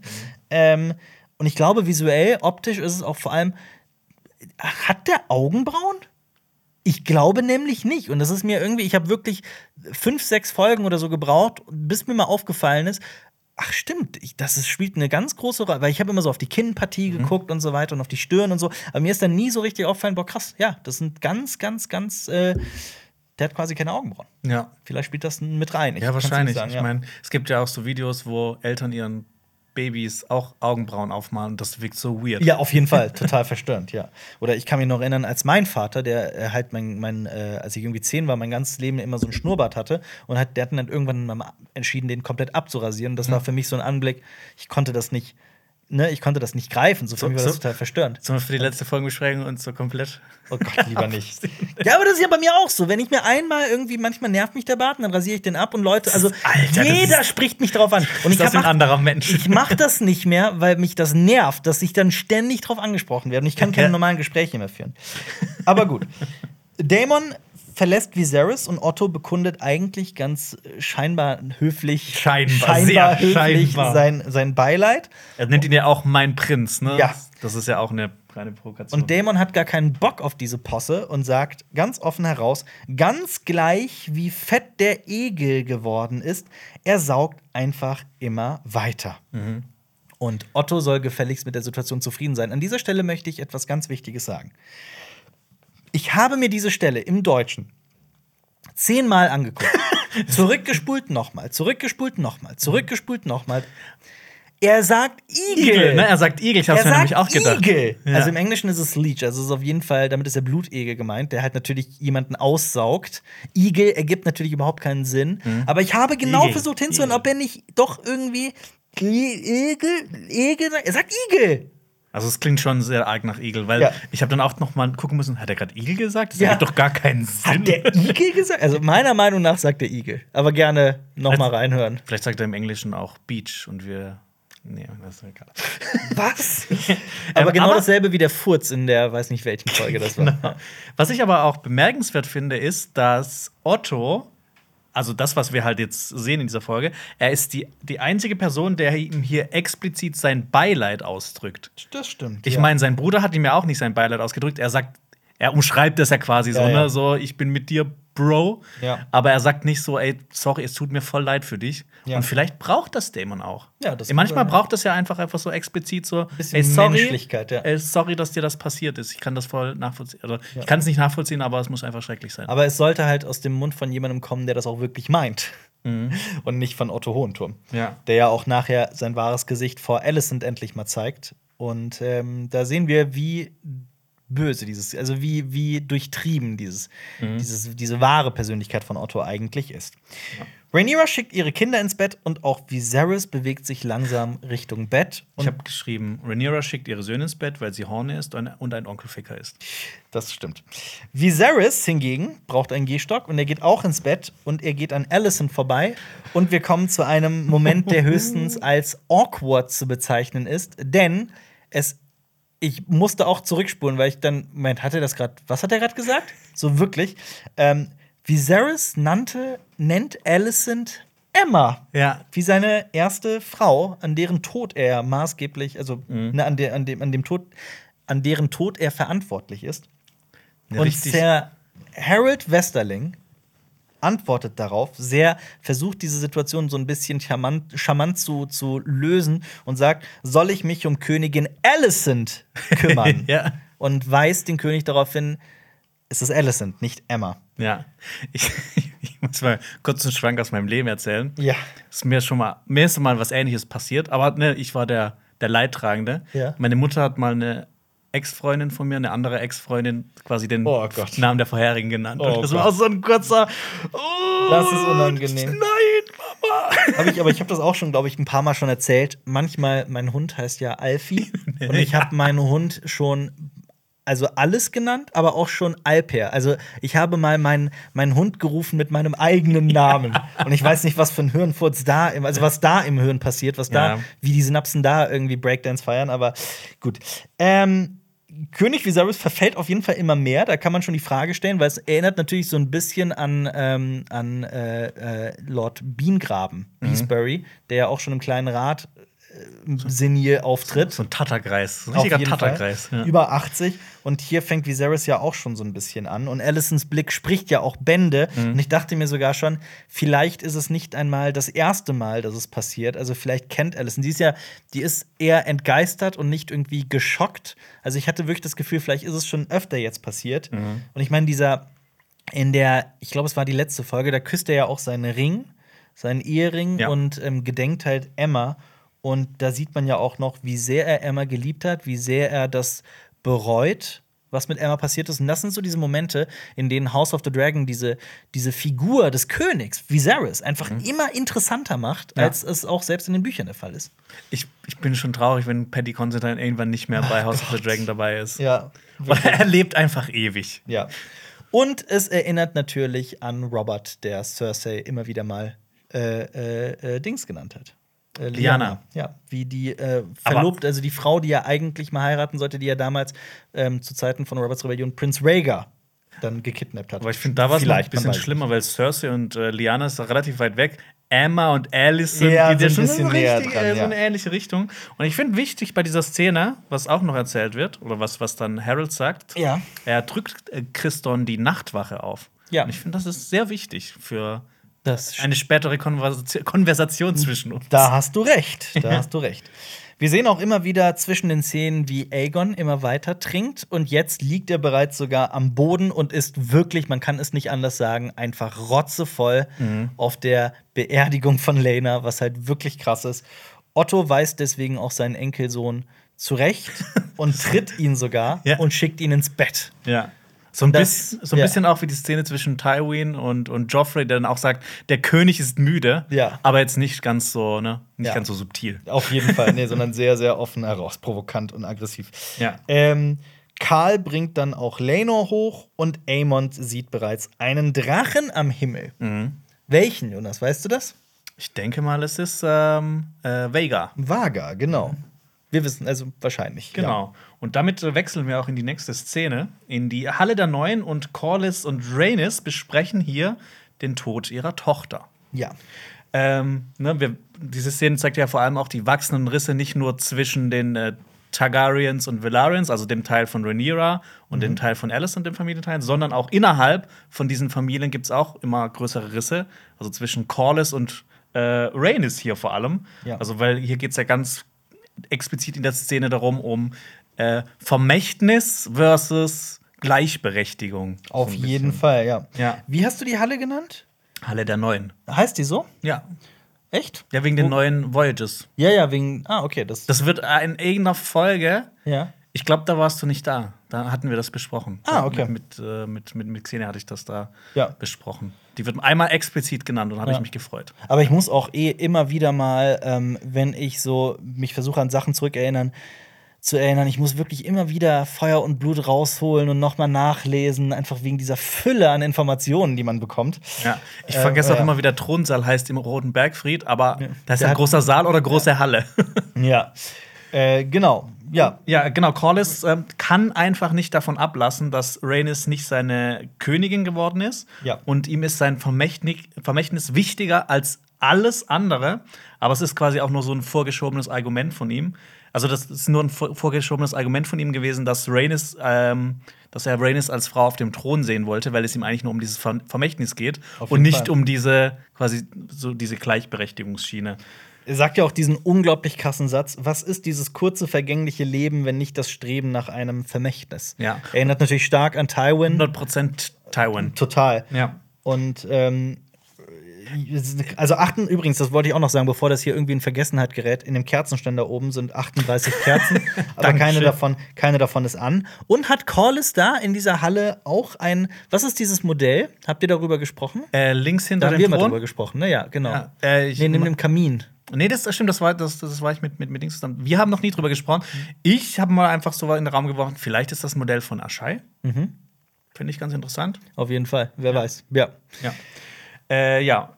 Ähm, und genau, Corlys ist die, seinem Vermächtnis sogar so wichtig, ähm, dass, er, dass er quasi darüber hinwegsehen würde, Mhm. dass äh, Jace und Luke nicht seine wahren Enkelkinder sind, Ja. weil die Geschichte erinnert sich äh, nicht an Blut, sondern An Namen. An Namen. Ganz genau. Also- Rhaenyra, Rhaenys spricht ja von echtem Velaryon-Blut. Mhm. Ist ja auch wieder ganz offensichtlich, welche Worte hier verwendet werden. Mhm. Und äh, Corlys weiß ja auch, also er ist ja auch nicht blöd, er weiß ja auch hundertprozentig, dass Rhaenys die, die Wahrheit spricht. Und ähm, ja, die Geschichte erinnert sich nicht an Blut, sondern an Namen. Da denke ich aber jedes Mal an das, an das Intro dieser Serie zurück, Mhm. das halt nur aus Blut besteht und wo wir ja kritisieren, dass wie bei dem Game of Thrones Intro, wo die Städte halt Namen tragen, wo man die Namen sieht, Mhm. dass hier die Wappen keine Namen haben. Ja. Also die Geschichte erinnert sich scheinbar auch an sehr viel Blut. Ja. Und äh, ich finde, er, er wirkt in dieser Szene auch so ähnlich ignorant wie Viserys. Der will einfach Ja. nicht diese Wahrheit wahrhaben. Ja. Ähm, ich finde auch so diesen Moment, wo Rhaenys ihm sagt, hey, du weißt ganz genau, dass deine Enkel nicht deine Enkel sind. So dieses, dieses kurze, kurze, dieser kurze Moment, dass er, ja, stimmt, eigentlich hast du recht. Aber mir ist es eigentlich egal. Ja, absolut. Ja. Man kann auf Und- jeden Fall sagen, ja, nee, erzähl, Nee, man kann sagen, die Stimmung unter den beiden ist frostig. frostig. Ähm, und ich mag es eigentlich auch, dass man jetzt auch so diese, ich sag in Anführungsstrichen mal, schlechteren Charaktereigenschaften von Corlys mitbekommt. Weil Fall. ich hab den halt immer nur so, ne, als diesen Abenteurer, diesen coolen Typen und so hauptsächlich wahrgenommen. Ja. Aber ich meine, das macht ihn ja als Figur einfach noch ein bisschen Interessanter, tiefer. ja. ja. Machthungriger Typ. jeden Tiefe, genau. Ja, wirklich.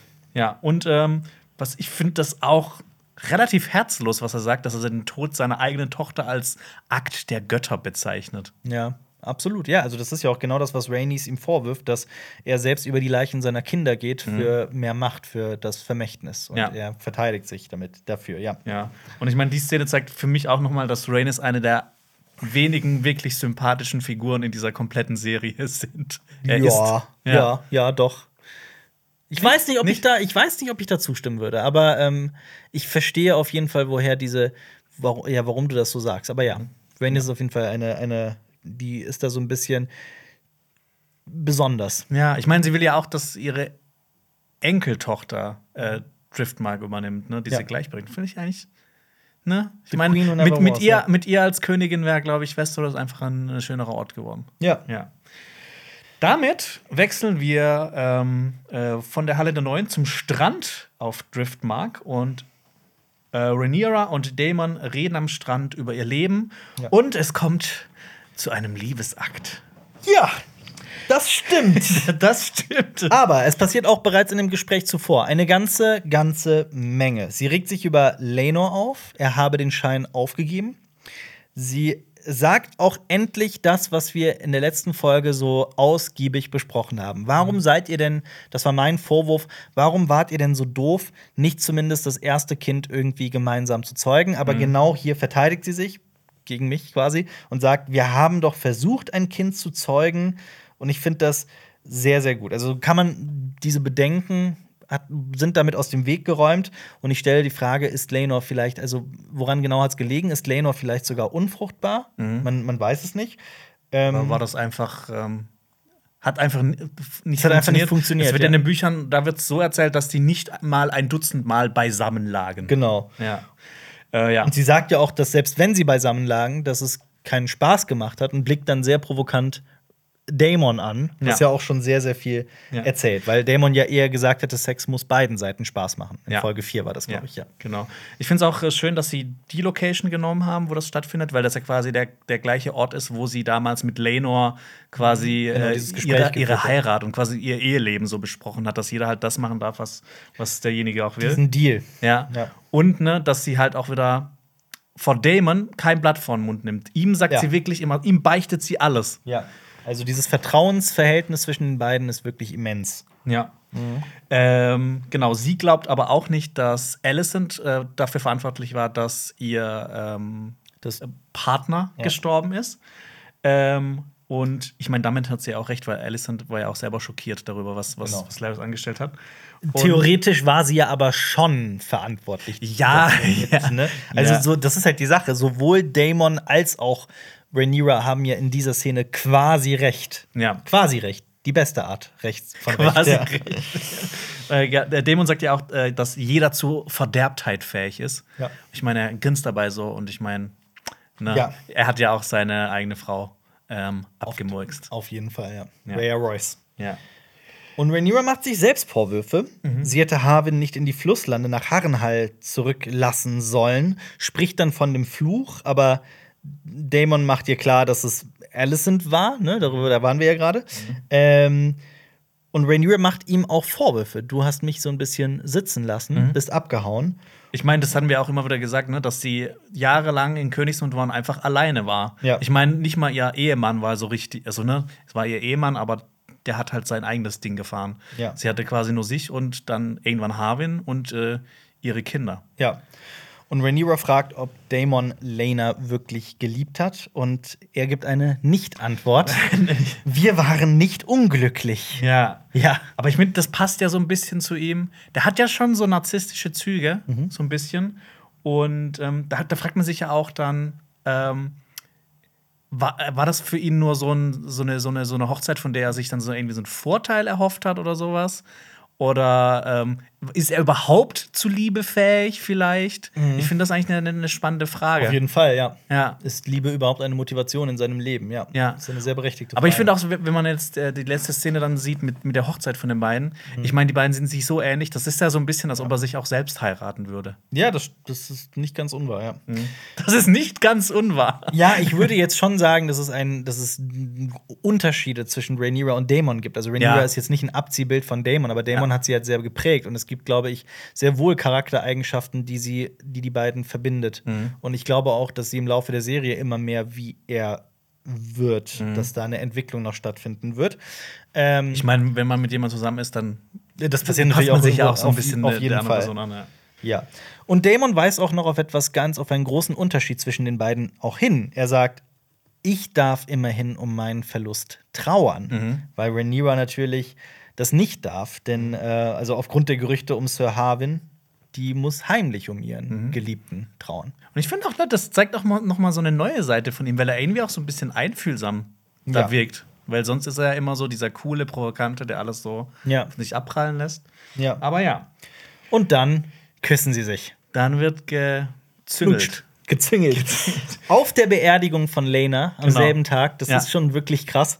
Und das geht ja auch 100% von Rhaenyra aus. Das Ja. ist ja eine bewusste Entscheidung von ihr, das jetzt zu diesem Zeitpunkt zu tun. Ja. Also Damon ist nicht abgeneigt, ne? Ja. Aber so diese ursprüngliche Aktion, die kommt von Rhaenyra. Auf jeden Fall. Und ne, das ist so. Das muss man sich auch mal so ein bisschen zu Gemüte führen. Sie sagt ja auch zu Damon, dass sie ihn will. Mhm. Und ich kann mir vorstellen, dass das das erste Mal in seinem Leben ist, dass das jemand ernsthaft zu ihm sagt. Meinst du? Ja, Meinst du nicht, dass Lena das auch gesagt hat? oh, stimmt. Ja. Vielleicht. Aber ich meine, Lena, ich, ich glaube, so Lena war ja quasi so eine.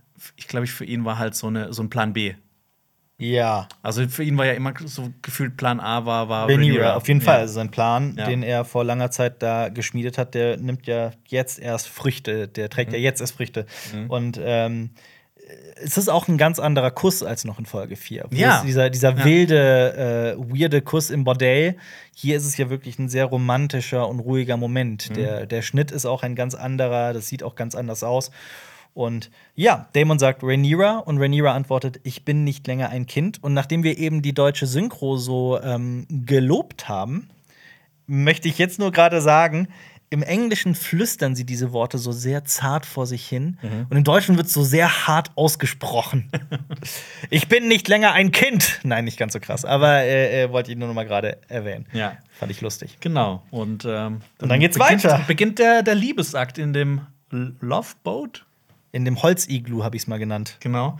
Äh, Du würdest deinen Onkel ficken. Du würdest deinen Onkel ficken. Fick dich und halt's Maul, Onkelficker. Alter Schwanzlutscher, Arschlecker, Onkelficker. Du bist ein Onkelficker, gib's doch zu. Keiner fickt Onkel so wie du. Fick dich und halt's Maul, Onkel. Das wollte ich. hab, Das, haben die das in der Szene gehört, aber die haben das dann Ja. quasi ne, mit anderer Musik. Warte, jetzt kommt noch meine, meine Lieblingsstelle, kommt erst jetzt. Genau jetzt.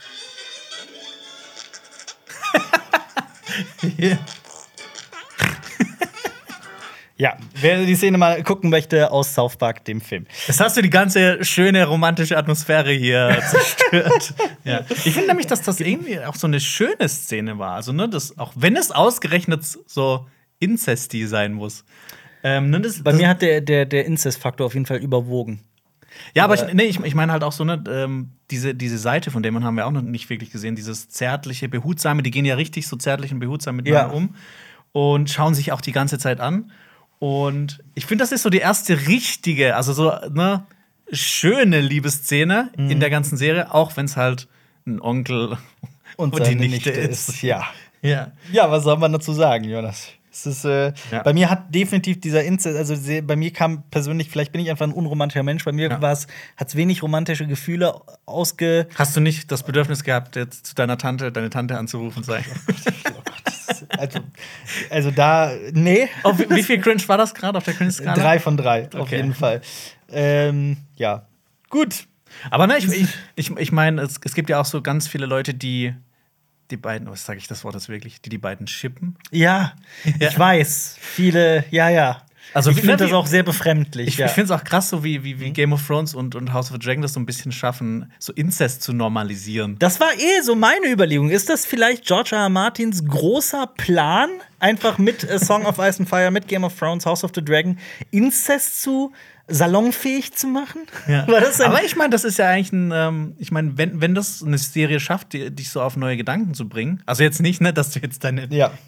das was ich, nee, das will ich dir auch nicht Willst du sagen. den Gedanken noch ausführen, Nee, Jonas? nee, aber ich finde das ja ähm, eigentlich beachtlich, wenn eine Serie es schafft, dass man jetzt nicht mehr denkt, so, boah, das ist 100% scheiße, sondern so denkt so, ach, für die beiden ist das ja Also, gerade irgendwie. Nein, ich weiß, was du meinst. Hier Ja. werden ja Grenzen überschritten, die andere Serien und andere ähm, fiktionale Werke sich nicht trauen zu berühren. Mhm. Und diese Serie geht ja durchaus diesen Schritt. Und äh, es ist ja auch nicht von der Hand zu weisen, dass Inzest in der Menschheitsgeschichte auch immer wieder eine gigantische Rolle gespielt hat. Wahrscheinlich Ja. auch im, im Mittelalter. Und ähm, von daher ist es nur passend, dass das auch hier eine gewisse Rolle spielt. Ja. Ähm, ja. Und ja? Ja. noch ein kleines Detail, was man auch sieht, ähm, ne, dass, die, dass die Showrunner auch so ähm, innerhalb von dieser ganzen Serie auch so ni- nicht, nicht an, äh, die, äh, wie, wie, heißt das? Ach, wie heißt das? Ähm? Anschlussfehler. Dass sie sogar daran gedacht haben, dass ähm, Damon Ja. Mhm. diese fette Narbe hat von dem Feuerpfeil, den er in der dritten Folge reinbekommen hat. Ist mir gar nicht Ja, aufgefallen. der hat ja einen Schulter bekommen und da ist alles so ein bisschen verbrannt. ja, Ja. das stimmt. Schönes Sollen Detail. wir über die nächste Szene sprechen? Genau. Äh, Amond, aka How to Train Your Dragon. Ganz genau. Ja. Macht sich Vega zu eigen. Amond wird der Drachenreiter von Vega. Ähm, Was ich, was ich zuerst dachte, was ich zuerst dachte, war, ist, dass Amond aufsteht und halt nachts da rumspaziert und die beiden erwischt. Habe ich nämlich auch gedacht. Natürlich, weil man natürlich an die Szene, also weil man, man sieht gerade inzestuösen Sex, den sah man auch in der allerersten Folge von Game of Thrones zwischen äh, Jamie und Cersei und Mhm. da werden sie ja erwischt von Bran, der diesen Turm hochklettert. Ja. Äh, und ich habe mich natürlich dann da an diese Szene erinnert gefühlt. Ähm, aber nein, Aemon nutzt die Gunst der Stunde, um zu Vega zu gehen. Ja. In den Büchern ist auch das so ein bisschen anders. Da wird der, in den Büchern wird er erwischt von äh, Joffrey dabei, von Gottfried, der ist da irgendwie so zwei Jahre alt. Und Aemon schubst Joffrey dann in Drachenscheiße. Mhm. Ja. und äh, Joffrey weint und holt dann seine Brüder und dann entbrennt deswegen Ja. der Kampf. also dann macht halt Amond noch zwischendurch einen Rundflug. Genau. Ja. Hier sind es die äh, Drachenzwillinge, die Aemon durch ein Fenster beobachten. Mhm. Vega schläft und ist einfach groß. Einfach riesig. Ne? Man sieht ja sogar, dass so Möwen auf ihn sind und Ja. dass, sie, dass, dass sie so mega Und- klein sind. Und jetzt verstehen wir auch, warum er diese Takelage hat, weil wir haben ja darüber nachgedacht, was sind diese Seile wie bei so einem Schiff? Man braucht die, um überhaupt erst auf den raufzukommen, also auf sie raufzukommen, weil die einfach so gigantisch ist. Ja, und ähm, wir merken ja dann auch, bevor ähm, Amond dieses, diese Takelage berühren kann, Heißt es Takelage? Ich sage immer Takelage. Ja, aber ich habe das Wort auch, glaube ich, gerade zum ersten Mal in meinem Leben benutzt. Ja. ich weiß nicht, ich sag, Ja. ich sag Takelage. Ja. Ähm, Schreib's mal in die Kommentare. ich, ich, ich google es direkt. Mach du ruhig weiter. Ja, genau. Ähm, denkst du, dass er die Anwesenheit äh, von einem Drachenreiter bemerkt hat oder generell, dass da ein Mensch steht? Also glaubst du, dass der direkt so merkt, so, okay, hier könnte so ein Drachenreiter stehen? Oder merkt jetzt Vega? erstmal ein Mensch? Du meinst Vega. Ja. Also, die Sache ist ja die, man darf das nicht äh, vergessen. Es ist, es ist krass, was hier passiert. Was Herr Aemond macht, ist hochgefährlich. Und wir wissen auch aus den Büchern, dass es immer wieder Momente gab, ähm, in denen Leute versuchen, Drachen zu bändigen und daran scheitern und auch Ja. dann daran sterben. Das wird ja auch nie Also- wirklich so erzählt in, in, in Game of Thrones und sowas. Ich- also hundertprozentig. Ja, ja ich, Ich, ich glaube, das könnte, es könnte noch passieren. Ja. Es Aber gibt- ohne was zu spoilern. Es gibt ja auch bei, bei den Büchern, bei äh, Das Lied um Eis und Feuer, gibt es ja auch, das ist mega interessant, es gibt ja auch einen Martell, der das versucht. Mhm. Ja. Ja. Und ich meine, deswegen, also das, was Aemond da macht, das ist eine unglaubliche Tat. Das, dafür braucht man wirklich eine, eine riesige Portion Mut. Vor allem, wenn man auch überlegen muss, Vega trauert wahrscheinlich auch immer noch um Lena. Das Ja. weiß man ja, dass Vega da äh, sehr große Bedenken hatte. Also er hat ja Lena verbrannt, äh, sie hat ja Lena verbrannt und ähm, wird auch noch daran zu knabbern haben. Ja, also das ist von auf daher, jeden Fall. Ja. Übrigens, Takelage. Du hattest recht, Takelage. Takelage. Ähm, ja, Vega beäugt Aemond, aber Aemond hält dem Blick stand. Wir wissen ja auch, dass Drachen so eine gewisse Intelligenz haben. Zum Beispiel Drogon, der ja in der letzten Staffel auch den eisernen Thron verbrannt hat, weil Mhm. er verstanden hat, das ist das, was das Problem ist. Ja, das Daenerys hat sich gerade da reingesetzt wahrscheinlich, ist dann erstochen worden von dem, nicht von John. Ja, aber also daran, daran erkennt man ja, das ist ja, also dass, dass Drachen wahrscheinlich so eine gewisse Intelligenz haben. Ja. Und ne, ja. ich meine, ich, ich, ich habe mir, ich weiß nicht, ob er an ihm geschnüffelt hat. Mhm. Das sah für mich so ein bisschen aus, als ob er an Aemon schnüffelt. Weil das wurde ja schon mal in Game ja. of Thrones erzählt, dass Drogon an, an Jon Snow geschnüffelt hat. Ja. Und dass er dann quasi, dass das dann okay war, weil er wahrscheinlich gerochen hat, ah, okay, du bist auch von dem gleichen Blut. Aber zum Beispiel bei How to Train Your Dragon, bei Drachenzähmen leicht gemacht, ist es zum Beispiel so, dass das äh, äh, ohne Zahn, Toothless, Mhm. ist ja da, also das ist schon sehr, also ich glaube, es ist, ähm, also die, äh, verhalten sich wie Hunde, die Drachen da Ja. bei. Und das wird ja oft so gemacht, dass Fabelwesen sich dann wie äh, Tiere aus unserer echten Welt verhalten, dann wie Katzen oder wie Hunde oder sowas. Und es kann schon sein, dass er dann auch halt echt an dem schnüff schnüffelt, erstmal um ihn irgendwie kennenzulernen, dass er den halt olfaktorisch vor allem wahrnimmt, seine Ja. Welt, ihre Welt. Ich sag, wieso sag ich immer eher bei Vega? Ich verstehe es nicht. Ich weiß, ich finde, das, ist- das klingt auch eher wie so ein Männername. Ja, der, aber, es ist, der aber es ist auch der? Drache. Ja. Aber ja. Und Aemon sagt, Dohaides, also diene, gehorche. Wir kennen das ja von dem Spruch Vala Morgulis und Vala Dohaides. Oh, ich habe vergessen, Anfang der Folgenbesprechung Vala Morgulis zu sagen. Ist mir gerade aufgefallen. Oh nein, jetzt müssen wir alles nochmal neu drehen. Ja. Vala Morgulis heißt ja, alle Menschen müssen sterben und Vala Dohaides, alle Menschen müssen dienen. Also dieses Dohaides heißt diene. Mhm. Glaubst Äh, du, dass und sich äh, George R. Martin bei dem Wala bei ähm, J.R. Tolkien bedient hat? Wahrscheinlich, kann sein. Ja, Ja. Da gibt es ja auch die Waler. Ähm, und dann sagt er noch Likiri. Das habe ich nachgeguckt. Das heißt ruhig, sachte. Mhm. Ähm, und Vega beruhigt sich auch tatsächlich. Aemond klettert auch dann auf Vega. Und ja, er fängt an, ihn zu reiten. Und Ja. da, ich habe, ich hab, hast du Lust auf einen Exkurs, Jonas, übers Reiten? Ja, klar. Hast du Lust? Du bist doch hier der Reitmeister. Bin ich nicht. Ich habe ein bisschen Reiten gelernt, so, so ein paar Basics, aber auch noch nicht mal alles an Basics, so ein paar Basics, so ein Ich- paar Wochen lang. Ich war nur einmal reiten. Du warst einmal, da war ich dabei. Ja. Ähm, und ich habe ja, wie lange hab ich, bin ich dann insgesamt geritten? Schon so ein paar Monate auf jeden Fall. Ja, Also so. ich habe monatelang trainiert. Ja, wir mal für, für, dann- äh, für World of Westeros, für eine Videoreihe von uns, haben wir mal so einen Trailer produziert, wo Alpe auch geritten ist. Solltet ihr jeden- auf jeden Fall mal reinschauen, falls ihr es noch nicht gesehen habt. Ich hatte zwar eine Kapuze an und so weiter, das hätte auch jeder sein können, aber ja, das Ja. war tatsächlich ich auf dem Pferd. Ähm, und ja, also die Sache ist nämlich die, warum ich das mache. Ähm, Aemon klettert auf Vega und hält den Drachen mit, ja, was denn? Ich habe eine Fantheorie. Was denn? Du bist Damon Targaryen, weil der trägt auch immer so eine Kapuze. Wenn er, wenn er auf Geheimmissionen Stimmt. unterwegs ist. Das stimmt. Ja. Er hat sein, sein, sein Crime Cape ist das. Sein Crime sein, Cape, sein, ja. ja. sein Umhang des, Verbre des Verbrechens. ähm, man reitet Vega scheinbar, also Drachen scheinbar, wie man Pferde reitet, weil er hat diese zwei Züge in der Hand. Und ich hatte, ähm, wenn du möchtest, können wir einen kurzen Exkurs machen zu Reitstilen. Witzigerweise haben wir auch ähm, mit, mit Xenia haben- habe ich einen äh, Exkurs gehabt zu Steigbügeln. Ah, okay. Ich hätte hier einen kleinen Exkurs zu, zu, zu Reitstilen. Ja, gerne. Also es gibt vor allem die zwei, ähm, also auch ne, an alle Leute, die wirklich da draußen seit Jahren reiten und so oder seit der Kindheit. Ähm, wenn ich irgendwas falsch sage, dann bitte korrigiert mich in, der, in den Kommentaren. Ich kann auch nur das weitergeben, was mir so meine Reitlehrer und Lehrerinnen so äh, gesagt haben. Es gibt halt vor allem ähm, Englisch und Western. Also das englische Reiten und das Western-Reiten. Es gibt noch sowas wie klassisch Barock zum Beispiel, aber das lasse ich jetzt mal außen vor. Ähm, so die zwei allergrößten Reitstile, die bekanntesten sind Englisch und Western. Englisch ist, also die Sattel unterscheiden sich zum Beispiel auch, je nachdem, welchen Reitstil man ähm, äh, macht. Okay. Ähm, beim englischen Reiten hat man ja tatsächlich wie Wa- äh, Amond in dieser Szene beide Züge in der Hand. Man hat eigentlich immer Kontakt zum Pferd. Man reitet auch viel so mit dem ganzen Körper, auch mit dem Gesäß und den Beinen. Es ist ein anmutiger Reitstil. Es geht auch viel um Haltung und die ganzen Disziplinen, die man so kennt, wie Dressurreiten und sowas. Sind, das ist englisches Reiten. Okay. Demgegenüber steht zum Beispiel das, äh, demgegenüber steht das Western-Reiten. Man, ein wesentlicher Unterschied ist, dass man beim Western-Reiten einhändig reitet. Also man hat die Züge in einer Hand. Okay. Hintergrund ist der, dass man, dass Cowboys zum Beispiel, die geritten sind im Western-Stil, in der anderen Hand das Lasso hielten. Ach so. Oder Um, den um halt, Revolver. oder den Revolver, ja. Um, äh, äh, das Lasso aber halt, um, um irgendwie Vieh einzufangen oder den Revolver, um zu schießen. Deswegen sind die mit einer Hand äh, geritten. Und beim Western-Reiten, das ist der große Unterschied auch zum Englischen, man reitet mit minimalem Einfluss und lässt das Pferd auch sehr gewähren und tut nur das, was man so quasi machen muss. Ähm, man reitet auch, ähm, also beim Western-Reiten gibt es auch zum Beispiel den sogenannten Jog.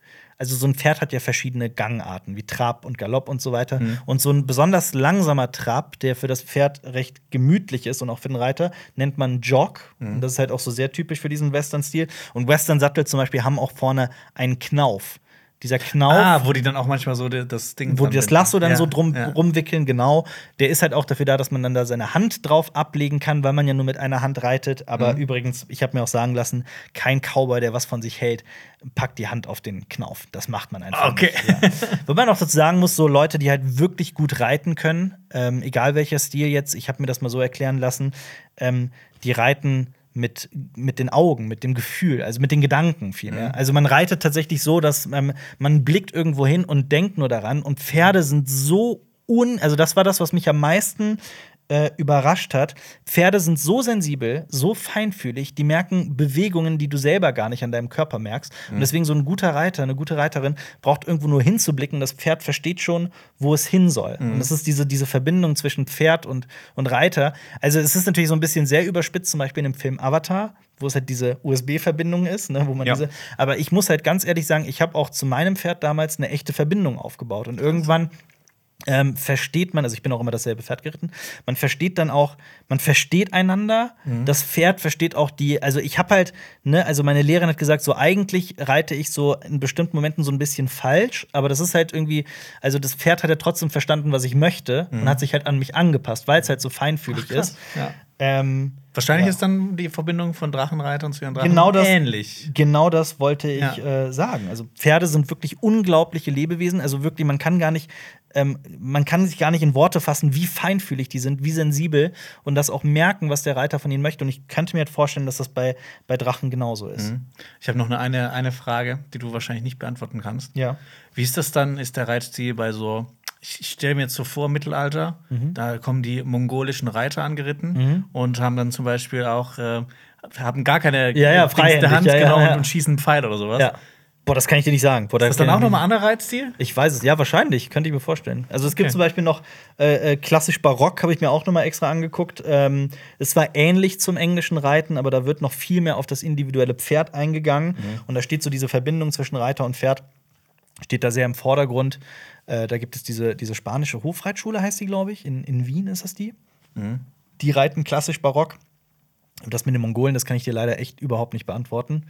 Keine Ahnung. ähm, Das weiß bestimmt jemand draußen. Also, irgendwer ihr's da draußen. Gerne mal in die Kommentare. Und wie gesagt, also ne, alle Angaben bitte mit Vorsicht zu genießen. Ich habe selber nie diesen Status erreicht, dass ich nur mit Gedanken reiten Mhm. konnte oder so. Ich könnte, ich kann mich, ich habe mich auch schon auf andere Pferde gesetzt. Ich kann mich mittlerweile auf ein Pferd setzen und losreiten und auch dem Pferd sagen, wo es zeigen, wo es hin soll. Mhm. Aber auch je nachdem, welches Pferd man reitet, das ist auch sehr, sehr unterschiedlich schwer. Krass, ja. Das war ein schöner Exkurs. Vielen Dank. Dankeschön. Ja, Alper. ja, gerne. Aber Ja. auch, äh, ähm, also ich, auch hier wieder das Beispiel, falls Vega wirklich geschnüffelt hat und da halt wie Mhm. ein Hund agiert hat, ich glaube, das Drachenreiten selbst, da haben die sich sehr am Pferdereiten orientiert. Mhm. Nur vielleicht werden ähm, ein Anschnallgurt ganz gut, gut gewesen, denn Amon fällt fast herunter. Ja. Aber ich meine, das ist ja auch so ein bisschen die Bewährungsprobe für ihn. Ich Auf meine, jeden Fall. Vega testet ihn ja wahrscheinlich auch ein bisschen. Total, damit. Ich ja. meine, das ist ja, glaube ich, als ich geritten bin, ne? Ja. Wenn ein Pferd jemanden nicht kennt, dann versucht es ja erstmal auch so ein bisschen seinen eigenen Willen durchzusetzen, ne? Ja, also die Sache Leicht. ist auch die, wenn man, also für alle, die mal auch reiten wollen, wenn man in einer Kolonne reitet, ist es einfacher, weil so dass, dass die hinteren Pferde halt einfach dem vorderen folgen. Mhm. So war das ja auch zum Beispiel bei uns. Ähm, aber äh, ja, durchaus also. Mhm. Ne? Ja. Und was ich auch noch sagen wollte, ähm, der zieht so fest an den Zügeln, so direkt, dass so sein erster Impuls ist, so direkt so fest wie möglich an den Zügen, Zügeln zu ziehen. Und ich glaube, ich würde mal vermuten, dass auch das so ein Anfängerfehler ist, wahrscheinlich. Weil das nicht für Ja. das sorgt, was es äh, tun soll. Ja. Es ist halt auch die Frage, ob Vega das überhaupt spürt.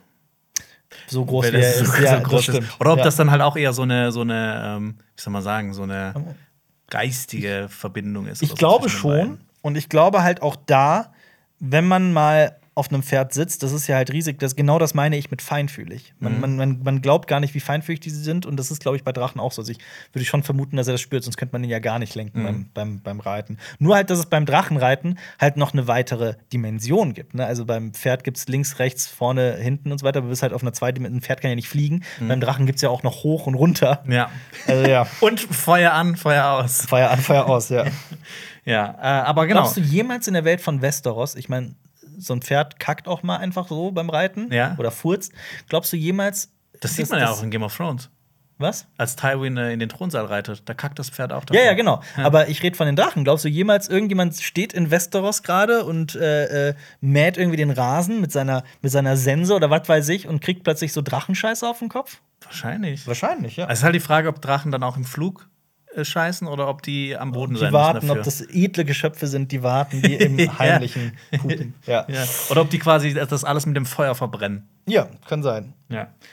Ja, genau. Äh, Aemon zeigt es allen, die ihn jemals geärgert haben. Er, er wurde aufgezogen von seinem Bruder, von seinen ähm, ähm, Halbneffen. Ja, von den anderen, ja. Genau. Ich, ich gehe gar nicht erst da rein. Ich, ich traue mich das jetzt nicht. Ich habe da jetzt gerade keine Lust drauf. Und jetzt verfügt er über den größten und mächtigsten Drachen von Westeros, der schon Ja. zahlreiche Schlachten gesehen hat und Ja. quasi so das, das krasseste Ding ist. Da wird ja später darüber gesprochen. Also auch Ja. der Preis, den er zahlt mit dem Auge, das, das Vieh ist tausend Augen wert. Ja. Ja. Das ist eine Massenvernichtungswaffe. Auf jeden quasi. Fall. Ja, und ähm, ich finde auch, obwohl ich Aemond nicht so mag und obwohl der so ein, auch so ein kleiner Creep ist, Mhm. habe ich mich richtig, richtig für ihn gefreut. Also es war so ein richtig, irgendwie so ein schöner Moment für ihn. Ich Schön, das, dass du das grüne Shirt trägst heute. Das passt ja. ja. Äh, bei mir war es ein bisschen anders. Ich Was? hatte das, nee, ich hatte das nicht emotional, tatsächlich. Ja, ich bin irgendwie noch nicht auf der Seite von.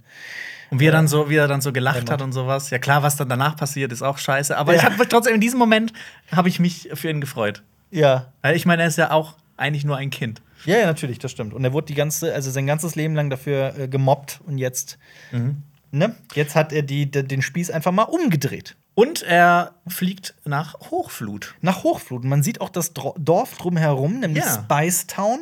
Gewürzstadt. Äh, genau, Gewürzstadt, die ja auch in dieser Folge auch noch ähm, aus der Nähe zu sehen sein wird. Ja, das ist halt dieses Dorf, das sich um Hochflut herum dann äh, entwickelt hat. Genau, das Da war, das war eigentlich erstmal so ein kleines Dorf, aber durch den Handel und den Macht des Hauses Velaryon hat es ja. so krass profitiert, Vor allem den Handel Ja. mit den freien Städten. Ne? Also Ja. da kommen sehr viele Schiffe aus Essos. weil kleine Geografiestunde, das liegt näher an Essos als zum Beispiel Königsmund oder äh, Dämmertal, die davor eigentlich von diesem Handel profitiert haben. Ist das so echt? Ja. Boah, ich muss jetzt mal auch auf die Map gucken, um zu gucken, ob du recht hast. ja, und in Drachenstein wird ja nicht wirklich so Handel betrieben. Deshalb äh, hatten die auf jeden Fall einen Vorteil, weil das einfach ein, äh, eine, eine kürzere Strecke ist. ja.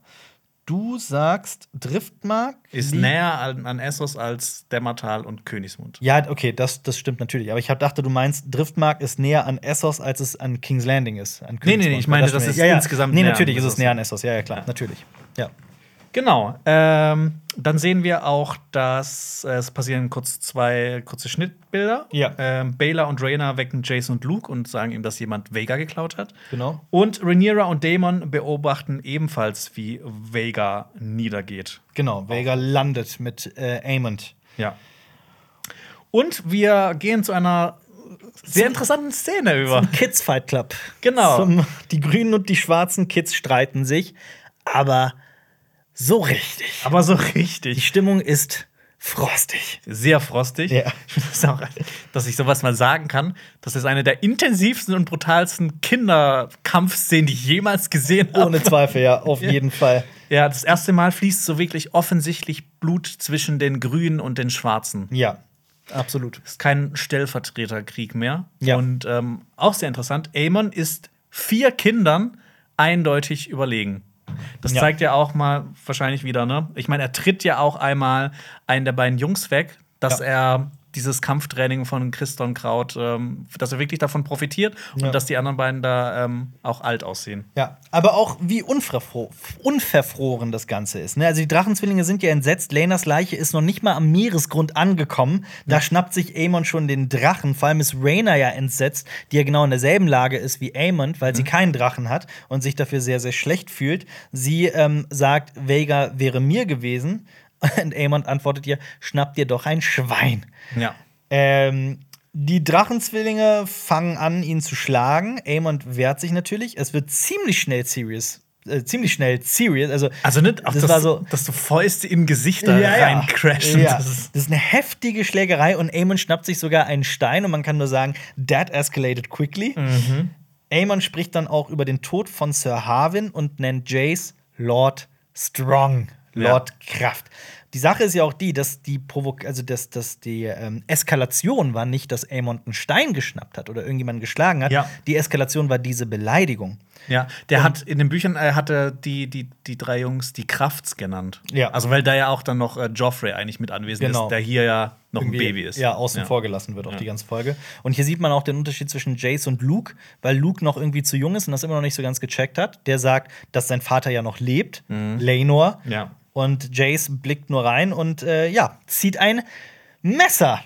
Und Ein es Dolch, eskaliert ja. immer weiter. Luke wirft Sand und Jace sticht Aemon ein Auge aus. Damit ist die Prophezeiung von äh, Helena aus der letzten Folge wahr geworden. Das eine- schließt ein Auge. Es schließt sich ein Auge.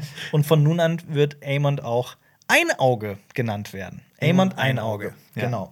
Ähm, ich finde auch, dass er gerade am Anfang der Szene verwandelt wirkt, ne? Ich Ja. meine, der ist viel selbstbewusster. Selbstbewusster. Äh, Ja. Weil er in der vorherigen Folge hat er ja immer so ein bisschen so in sich gekehrt, wie so ein Häufchen Elend gewirkt. Aber der Drache hat ihm so einen krassen äh, Selbstvertrauensschub gegeben, Ja. äh, dass der jetzt einfach wie so ein Tolles Schauspiel. auf ja, jeden Fall. ja, Von den Kids. Ja. richtiges kleines Arschloch. Ja. Und die Königsgarde kommt natürlich zu spät. Sir Harold Westerling weiß sofort, das wird Konsequenzen haben. Und wir haben den sogenannten Midpoint in der Mitte der Folge. Die Handlung wird in eine völlig neue Richtung geworfen. Ja. Und somit kommen wir zur großen Szene, zur Halle der Neuen. Ich habe das mal, ähm, ich habe den zwei Titel gegeben. Ja. Ähm, Halle der Neuen, diese Szene. Ähm, We Are Family. We are family, ja, sehr gut. Und das hast du vorhin schon gesagt, deshalb eigentlich müssen wir. That escalated quickly.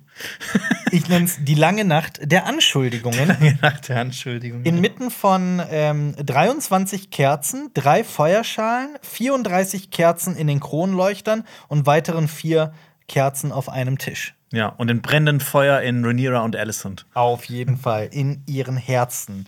Ähm, Alicent ist entsetzt, Viserys ist sauer. Viserys stellt die Königsgarde zur Rede und die Königsgarde wehrt sich. Seit wann müssen wir Familienmitglieder voreinander beschützen? Ein berechtigter Einwand. Aemond wird äh, genäht. Das geht sehr schnell, fand ich übrigens an dieser Stelle. Ähm, Ja. das ist übrigens, ähm, das ist nicht, ich habe überlegt, wer ist dieser Meister? Es ist nämlich so, ich habe das äh, letzte Woche, glaube ich, gesagt, da ist ja plötzlich Erzmeister Melos weg und dann gibt es da einen neuen Meister, nämlich Orwell. Ich hatte ja erzählt, dass ähm, die Meister in Feuer und Blut durchaus eine Rolle spielen, weil Rhaenyra ihren Meister hat und auch die Hohenturms einen, einen wichtigen Meister. Ähm, die, beide verlangen halt, dass deren Meister dann in den kleinen Rat kommt und Viserys entscheidet sich ja dann für was ganz anderes. Das ist nicht Meister Alphador, den wir hier sehen, der Meister von den Hohenturms. Ähm, das ist auch nicht Meister Gerardis, so heißt der Meister von Rhaenyra, dieser sehr fähige Meister, sondern Meister Kelvin. Ein Meister, der komplett für die Serie neu geschaffen wurde. Kelvin wie die, äh, wie die Temperatureinheit. Nein, mit Y. Mit dem Fantasy Natürlich. Y. ja. Fantasy Y. Ist anscheinend für die Serie geschaffen worden, der Meister der Velarions. Spielt auch überhaupt keine Rolle, aber ich wollte es nur mal gesagt haben. Ich würde gerne noch ein paar Sachen zu allgemein zu dieser Szene sagen, Ja. bevor wir ins Detail gehen. das. Okay. Ähm, also zuallererst, ich fand, das war eine der großartigsten Szenen Das war die beste Szene in House of the Dragon bisher, ja. Ja. Ich finde sie großartig, ja. so dieser Schlagabtausch zwischen äh, Alicent und Rhaenyra, ne, und was wir zuvor in, in der Szene hatten mit so körperlicher Gewalt von Kindern, Ja. wird jetzt eine Stufe weitergeführt. Das ist erstmal verbale Gewalt zwischen Erwachsenen und wird dann auch zu körperlicher Gewalt. Ja. Fand ich schön. Also so als Ja, man sieht ja, also dass die, die sind ja, also man sieht ja ganz genau, dass die Kinder einfach nur das tun, was sie halt von den Erwachsenen gelernt haben. Genau. Ja. Und ähm, diese ganze Szene hat mich auch an eine Szene aus der ersten Staffel von Game of Thrones erinnert. Mhm. Und zwar gibt es ja ähm, diesen kurzen, ich sag mal, Schlagabtausch zwischen Joffrey, Arya, äh, Sansa und dem Schattenwolf, der dann Mhm. auch Joffrey beißt. Ja. Und äh, dann gibt es ja auch so eine Szene, wo dann äh, Cersei Gerechtigkeit für Joffrey fordert. Und dann Ja. quasi auch mit damit verantwortlich ist, dass Lady, der Schattenwolf Lady, von ja. Sansa, umgebracht wird. Deshalb hatte ich, da hatte ich schon äh, starke Game of Thrones-Vibes auf jeden Fall wieder. Tatsächlich, ja. Und ähm, genau, ich meine, es wird zum ersten Mal in großer Runde mit vielen Leuten die Legitimität von Rhaenyras Kindern Auf, angezweifelt. auf jeden Fall, ja. Viserys kann halt nicht mehr so machen, so jetzt nerv mich nicht mit dem Scheiß. Genau. Der kann vor seinen Problemen nicht mehr. Aber ja, macht ihr trotzdem. ja, wenn du vor deinen, versuchst, vor deinen Problemen wegzurennen, das ist, das, die holen dich immer wieder ein. Und Ja. das passiert hier gerade mit Viserys. Und auch mit Zinsen und Zinseszinsen. Absolut. Sollen wir ins Detail gehen? Ähm, gerne. Alicent ohrfeigt Aegon. Wie konntest du nicht aufpassen? Und der Rest kommt. Also erst Corlys und äh, Rhaenys und dann Daemon und Rhaenyra. Aber eine Person fehlt. Also die Halle ist zwar ganz schön voll geworden, aber eine Person fehlt. Vor allem, nämlich Lenor. Genau. Der Eigentlich, vergnügt sich wahrscheinlich gerade mit Karl. Oder ist äh, traurig im Bett und besoffen Wahrscheinlich im Bett. eher, ja, genau, wahrscheinlich eher. Ähm, während alle schreien und es ganz viele Tumulte gibt, wirft Otto einen Blick auf Damon, der da im Türrahmen steht. Und es ist ein Blick. Ich meine, das ist natürlich äh, Stichwort Kuleshov-Effekt für alle, die was damit anfangen können. Aber es ist eigentlich sehr offensichtlich, was das für ein Blick ist, finde ich.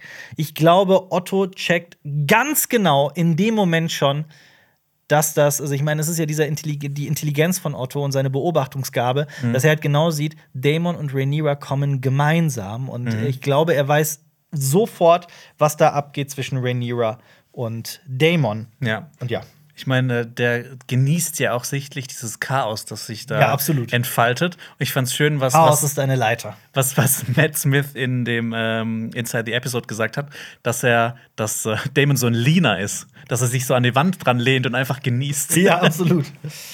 ähm, ja, die Kids sagen Rhaenyra, was Sache ist und worum es also, ne, worum es geht. Und Alicent will Rache. Rhaenyra verteidigt die Kids aber.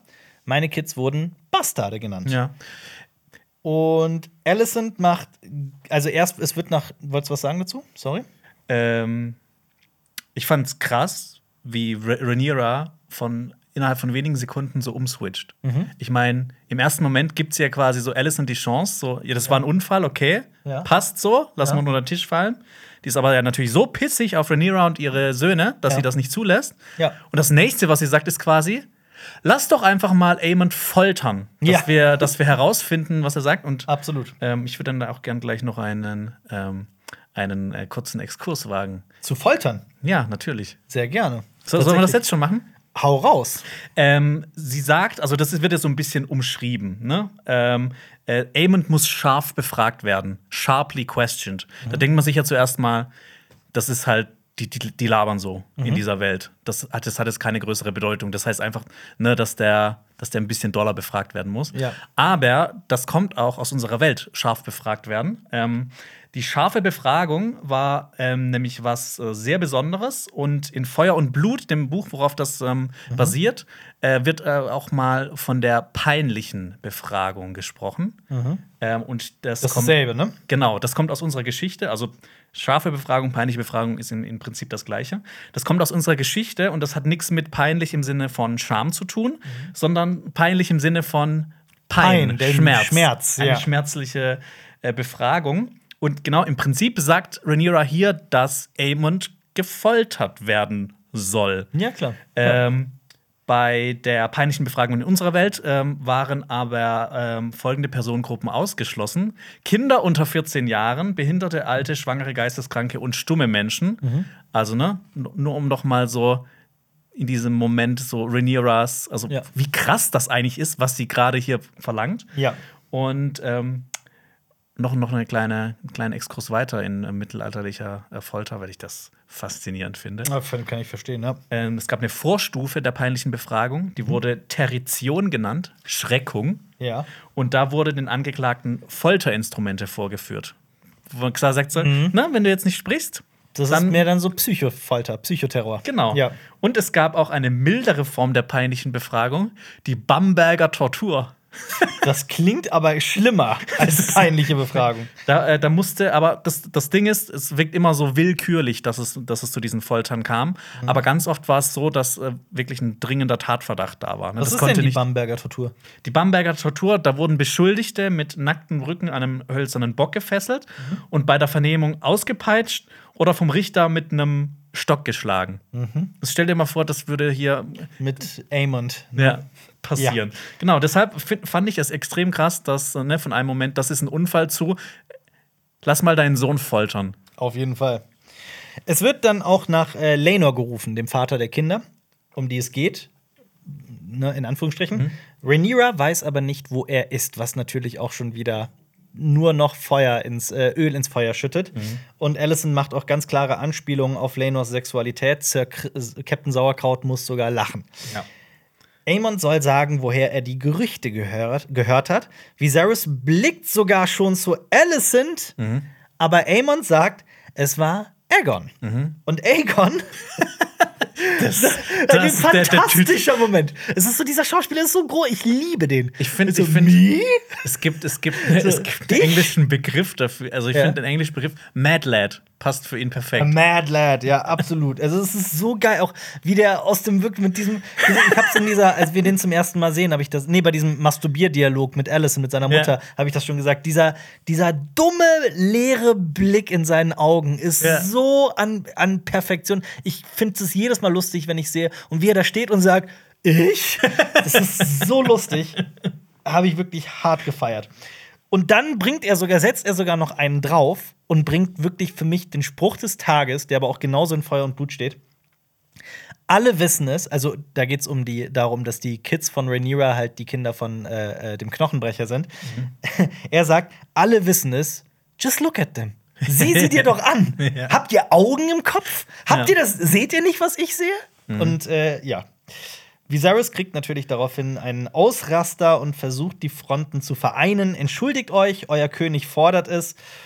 Aber es ist wirklich unfassbar, was hier passiert, dass Viserys selbst in dieser Situation diese Frage einfach unter den Teppich kehren möchte. Also das ist wirklich, als ob er so mit geschlossenen Augen und Ohren durch die, durch die We- Welt geht. Mit Scheuklappen, ja, ganz genau.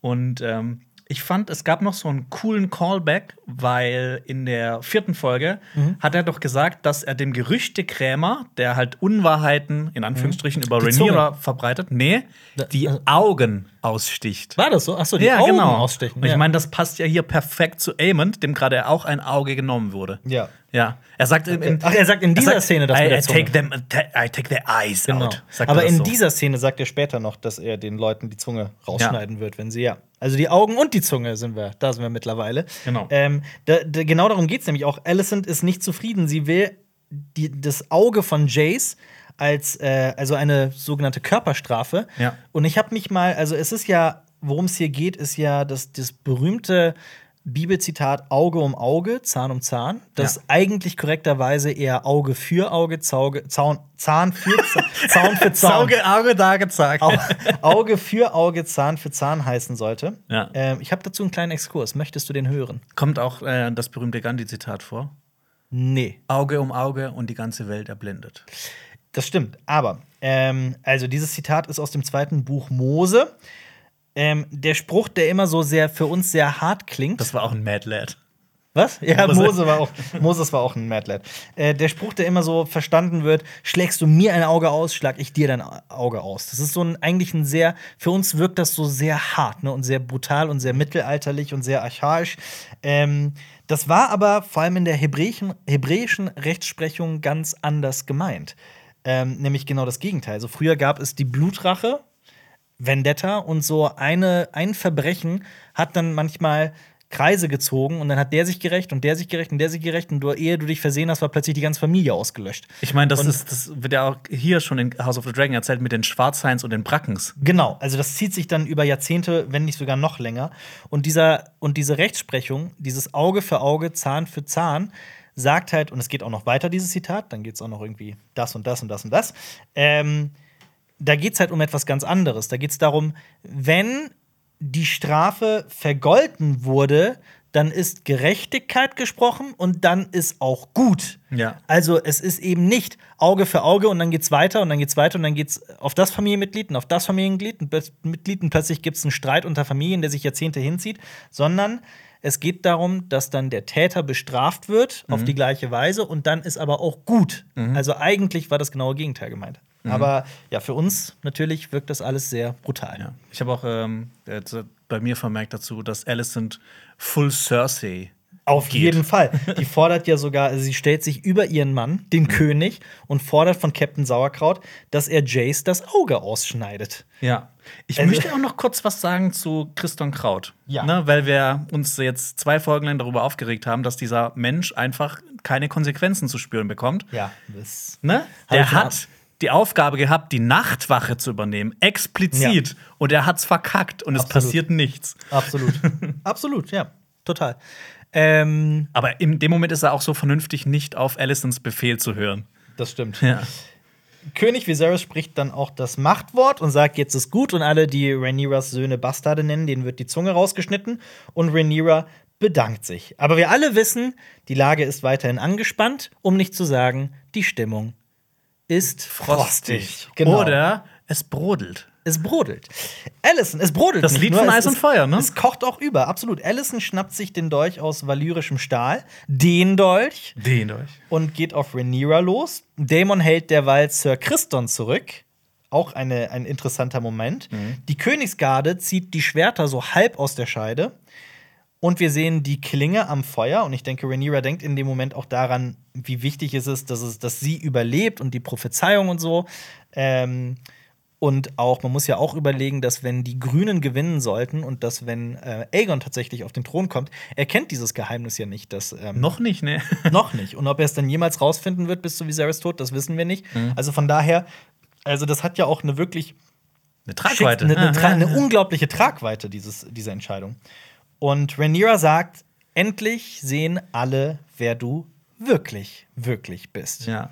Und ich finde, man merkt auch so ein bisschen, dass Alicent, ne, mit dem, was sie alles in der Szene sagt, auch so ein Stück weit eifersüchtig auf Rhaenyra ist, auf, auf ihren Lebensstil. Mhm. Ja. Weil sie sich ja quasi immer so ihrer Pflicht gewidmet hat und sie Rhaenyra vorwirft, dass sie halt das komplette Gegenteil ist. Ja, absolut. Und Alicent schlitzt Rhaenyra den Arm auf. Genau. Und auch da muss ich dran denken, wo du es gerade eben auch gesagt hast, mit Eis und Feuer, das Lied von Eis und Feuer, das ist ja auch irgendwie der Dolch selbst. Also wenn man überlegt, wen der Dolch sonst in der, also später in der chronologischen äh, Geschichte, aber ne, in Game of Thrones hat ähm, der Dolch ist auf Bran los und auf den Nachtkönig später. Also das sind ja alles, das sind ja beides Figuren aus dem Norden, die eher so das Eis äh, äh, repräsentieren. Und jetzt eben auch Rhaenyra, das Feuer. Ja. Ähm, ja, das, das bleibt natürlich auch alles so ohne Konsequenz. Das ist eigentlich die Thronfolgerin, die hier Ja. gerade mit dem Le also ne, mit ihrem Tod irgendwie bedroht wird. Ja. Und daraufhin andere Leute einfach die Todesstrafe Auf jeden bekommen. Fall. So. Plus Folter. Ähm, aber ja, ich meine, die, ne, die, die Gräben sind jetzt gelegt. Jetzt ist so unmissverständlich klar, Schwarze gegen Grüne. Ja. Ähm, jetzt ist halt so ne, sicher, diese Szene hat so komplett hundertprozentige Klarheit geschaffen. Wir oder die. Ja. Und ich finde auch so, ähm, dieser, wie sie mit dem Dolch Rhaenyra schneidet, kann man natürlich auch so symbolisch sehen. Äh, Alicent durchtrennt die letzte Blutsbande zwischen diesen zwei Familienteilen. Voll. Und Aemon bringt einen krassen Spruch. Scheiß aufs Auge, mein Auge ist mir völlig egal. Ich habe jetzt einen Drachen. Womit er natürlich auf eine sehr verquere Weise recht hat. Ähm, also allgemein, wie mächtig so ein Drache ist, auch welchen militärischen Stellenwert so ein Drache hat, aber halt auch für ihn menschlich, weil das immer genau das war, was ihm, was, das war seine größte Schwäche, das, das, was ihm am meisten gefehlt hat im Leben. Ja. Daemon lässt, Daemon lässt dann Christon los und geht zu Rhaenyra und wir sehen einen äußerst auffälligen Shot. Der Raum ist geteilt, die Schwarzen und die Grünen. Das ist genau das, was du Ja. eben gesagt hast, mit diesem Graben in der Mitte und das, was du auch mal vor ein paar Folgenbesprechungen in der letzten gesagt hast, anhand dessen, wie die Figuren im Raum stehen, ganz oft in der Welt von Game of Thrones, erkennen wir daran auch, wie die Fronten gerade verteilt sind. Wer auf welcher Seite steht. Ich meine, da stehen ja auch dann die Valarians dahinter. Es gibt ja so diesen Shot, so, da, Ja. da könnte drun- drunter stehen, die Schwarzen. Genau, Team Black. Absolut. Ja, alles in allem eine wirklich krasse Szene, die mich sehr begeistert hat. Und ein kleines Detail, was mich noch sehr gefreut hat. Man Ja. sieht in einer kurzen äh, Einstellung ähm, Rhaenyra und hinter ihr ist eine Karte von Westeros und Essos und man sieht sehr weit in den Osten. mhm, ist mir gar nicht aufgefallen. Man sieht sogar bis nach Yiti und bis zu den tausend Inseln. Da habe ich mich sehr gefreut. Weißt du was, ich muss mir das nachher nochmal angucken, ist mir gar nicht aufgefallen. Ja. Krass. Ja, schön. Ähm, genau, wir sind dann in Alicents Gemach. Otto und Alicent quatschen, also Vater und Tochter. Und Alicents Bedienstete, übrigens Talia, auch so eine Figur, die für diese Serie geschaffen wurde, sie lässt Otto hinein. Ähm, alle verlassen dann sofort den Raum. Diesen Raum voller Kerzen, sieben Kerzen, aber keine davon ist an. Allison erwartet, äh, angeschissen zu werden, gerügt zu werden. Und sie sagt ja auch, sie werde jetzt im Reich als irre und rachsüchtig gelten. Auch da wieder die Parallelen zu Cersei. Ähm, Otto sagt aber etwas ganz anderes und überrascht sie. Du hast gerade gezeigt, dass du dieses fiese, dieses hässliche Spiel mitspielst, dieses, dieses Spiel um den Thron, dieses Game of Thrones, ähm, und dass du, dass du das hast, was, was es braucht, um hier an die Macht zu kommen. Ja, ich hätte auch gern Ottos Reaktion gesehen, wie er, wie er, ähm, er war ja damals nicht anwesend bei der Hochzeit von Rhaenyra, wie Alicent in den Raum, also wie Alicent den Raum beherrscht hat. Absolut, absolut. Und wie gesagt, hier sehen wir auch, Otto legt hier gerade endlich mal seine Fassade ab. Und ähm, Viserys hat diese Fassade schon einmal durchblickt und Daemon durch, hat sich schon immer durchblickt.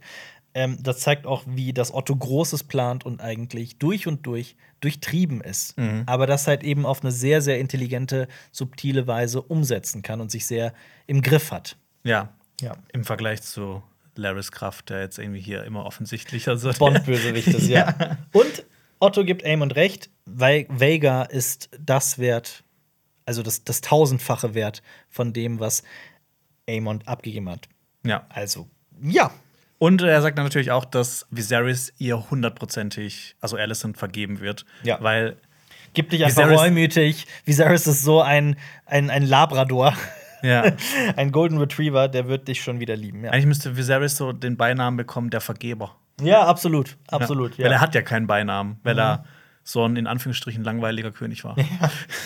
Und damit gehen wir in Rhaenyras Gemach. Ähm, Rhaenyras Wunde wird genäht von Meister Kelvin und der sagt auch, valyrischer Stahl schneidet sauber. Wie ist im Deutschen? Valyrian Steel cuts clean. Und jetzt kommt Lenor endlich auch dazu. Viel zu late. For the party. Sehr, ich musste da wirklich so ein bisschen lachen. Und er macht sich selbst Vorwürfe. Ich hätte da sein sollen und Rhaenyra bringt den Burn des Abends. Das sollten die Worte unseres Hauses sein.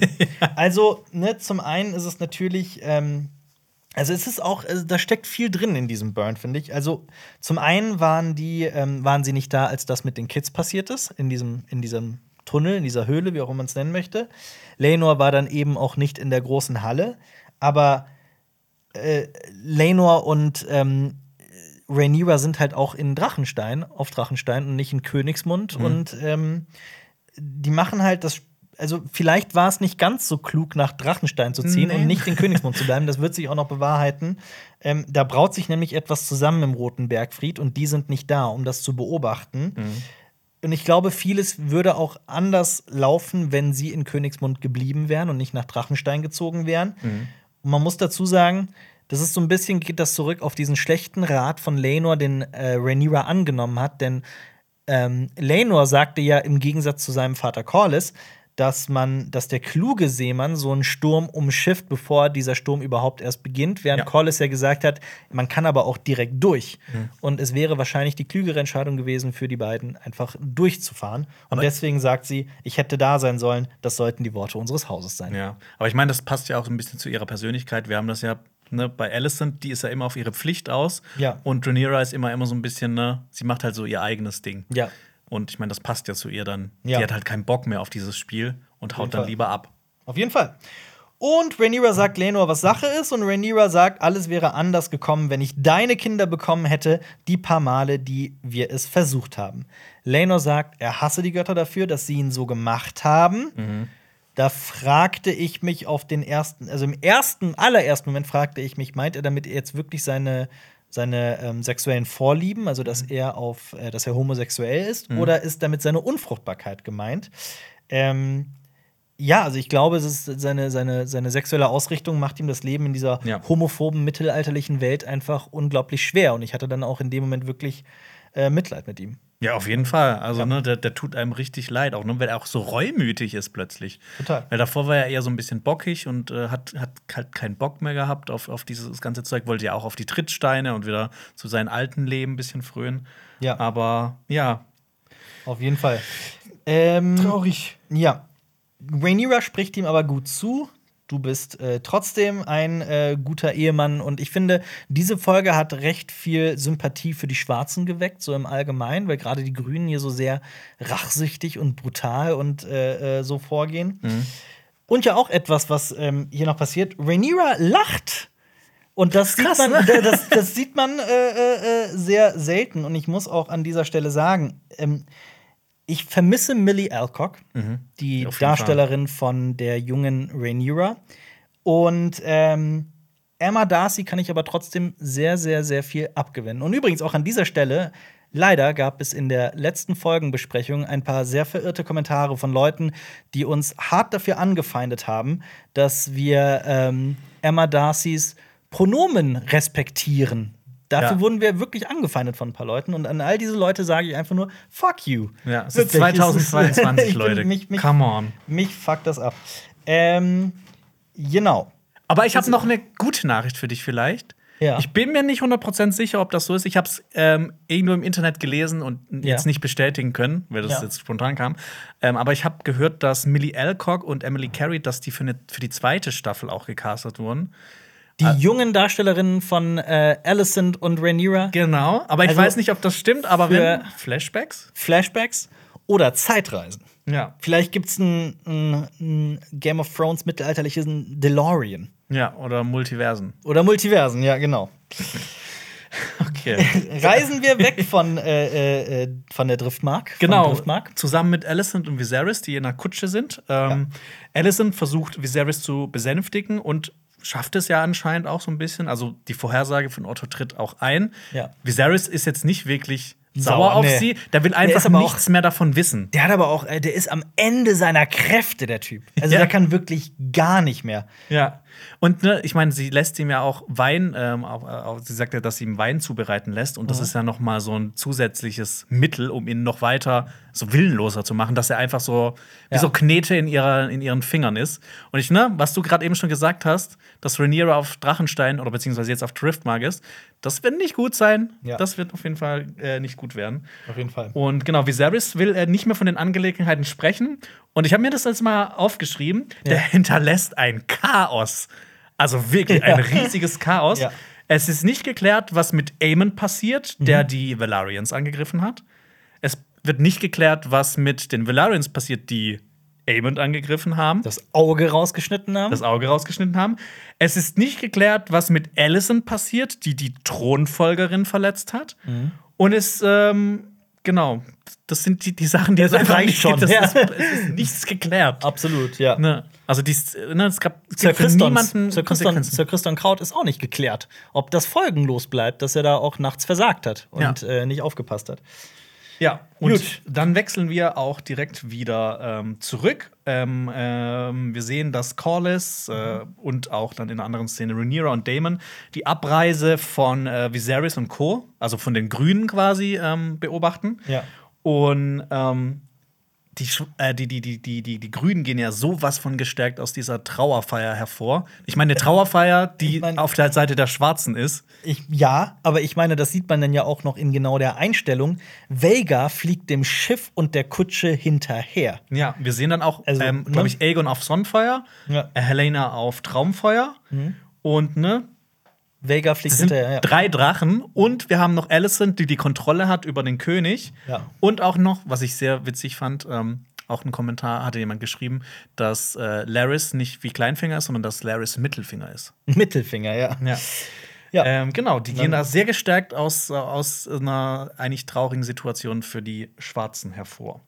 Und dann kommen wir in so eine Parallelmontage, weil zwei schicksalsträchtige Allianzen geschmiedet werden. Wir sehen nämlich zum einen Laris, also Klumpfuß und Alicent, und zum anderen Daemon und Rhaenyra. Jedes Mal, wenn ich Klumpfuß sage, fühle ich mich, als würde ich irgendwie sowas politisch Inkorrektes sagen.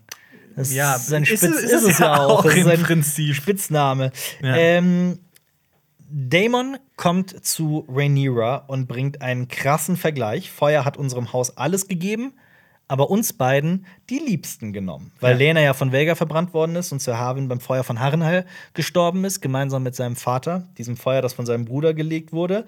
Und ich finde, da gab es noch eine Parallele.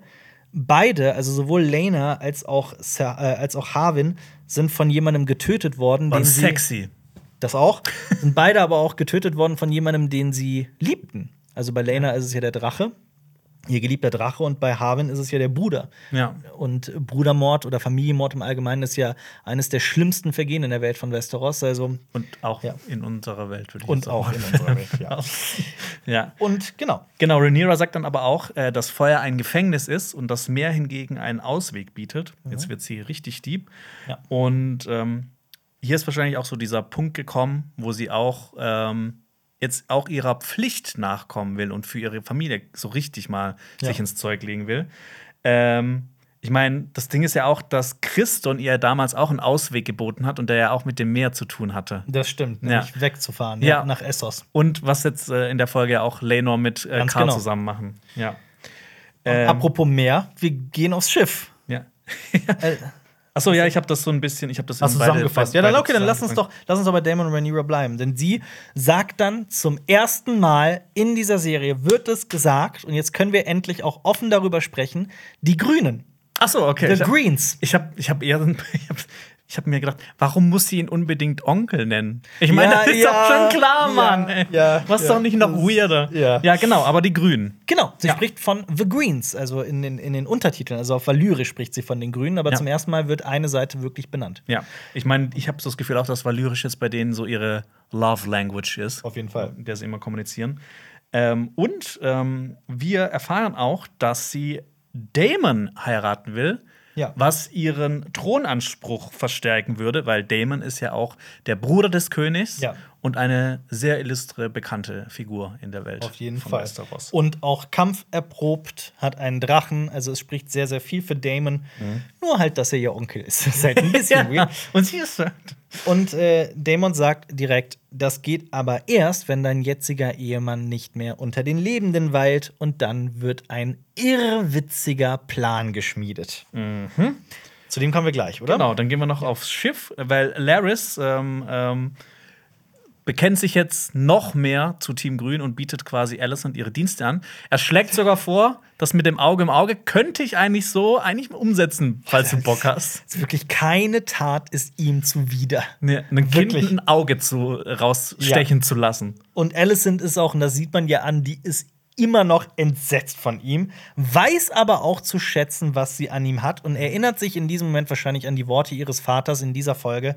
Ähm, wir spielen eben ein hässliches, ekelhaftes, fieses Spiel. Ja. Und ich meine, es ist ja auch durchaus klug von ihr, dieses, Aus, äh, dieses Angebot auszuschlagen, weil ich meine, wenn jetzt einem der Kinder von Rhaenyra plötzlich ein Auge bei einem Unfall Ja, kaputt geht, ist ja klar, wer das Keine ist. Frage. Und das Ja. würde ja die äh, Situation noch weiter eskalieren lassen. Ja. Gehen wir ins Dorf, nach Spicetown. Genau, in die Gewürzstadt. Äh, Damon, also es wirkt so, dass er Karl engagiert, um Lenor zu töten. Damon trägt nämlich wieder seinen Crime-Umhang. Ja. Und äh, Sir Karl soll seinen Liebhaber Lenor umbringen. Also hier ist halt auch etwas, was sich sehr von den Büchern unterscheidet. Genau. Denn in den Büchern, meines Wissens nach, ich habe das tatsächlich nie anders verstanden, tut Karl es wirklich und Lenor stirbt. Er wird Das- auf einem Jahrmarkt Ja. mitten in Gewürzstadt von ihm erstochen. Ja, ja, also weil es wird so erzählt, dass Karl eifersüchtig ist, Mhm. weil anscheinend Lenor schon den nächsten Jüngling am Start haben soll. Ja. Der, mit dem er sich dann irgendwie besser versteht als Ja. mit Karl. Aber hier ist es halt ein bisschen anders. Damon Ja. sagt auch nicht töte Lenor, sondern er soll jemanden töten mit Zeugen, Mhm. gibt ihm Geld und rät ihm dann danach im Anschluss nach Essos zu reisen. Und noch ganz wichtig, Also, Zeugen sollen Zeugen, genau, weil die, Ja. das ist nämlich diese Anfangsfrage, die ich mir dann in dem Moment auch irgendwann gestellt habe.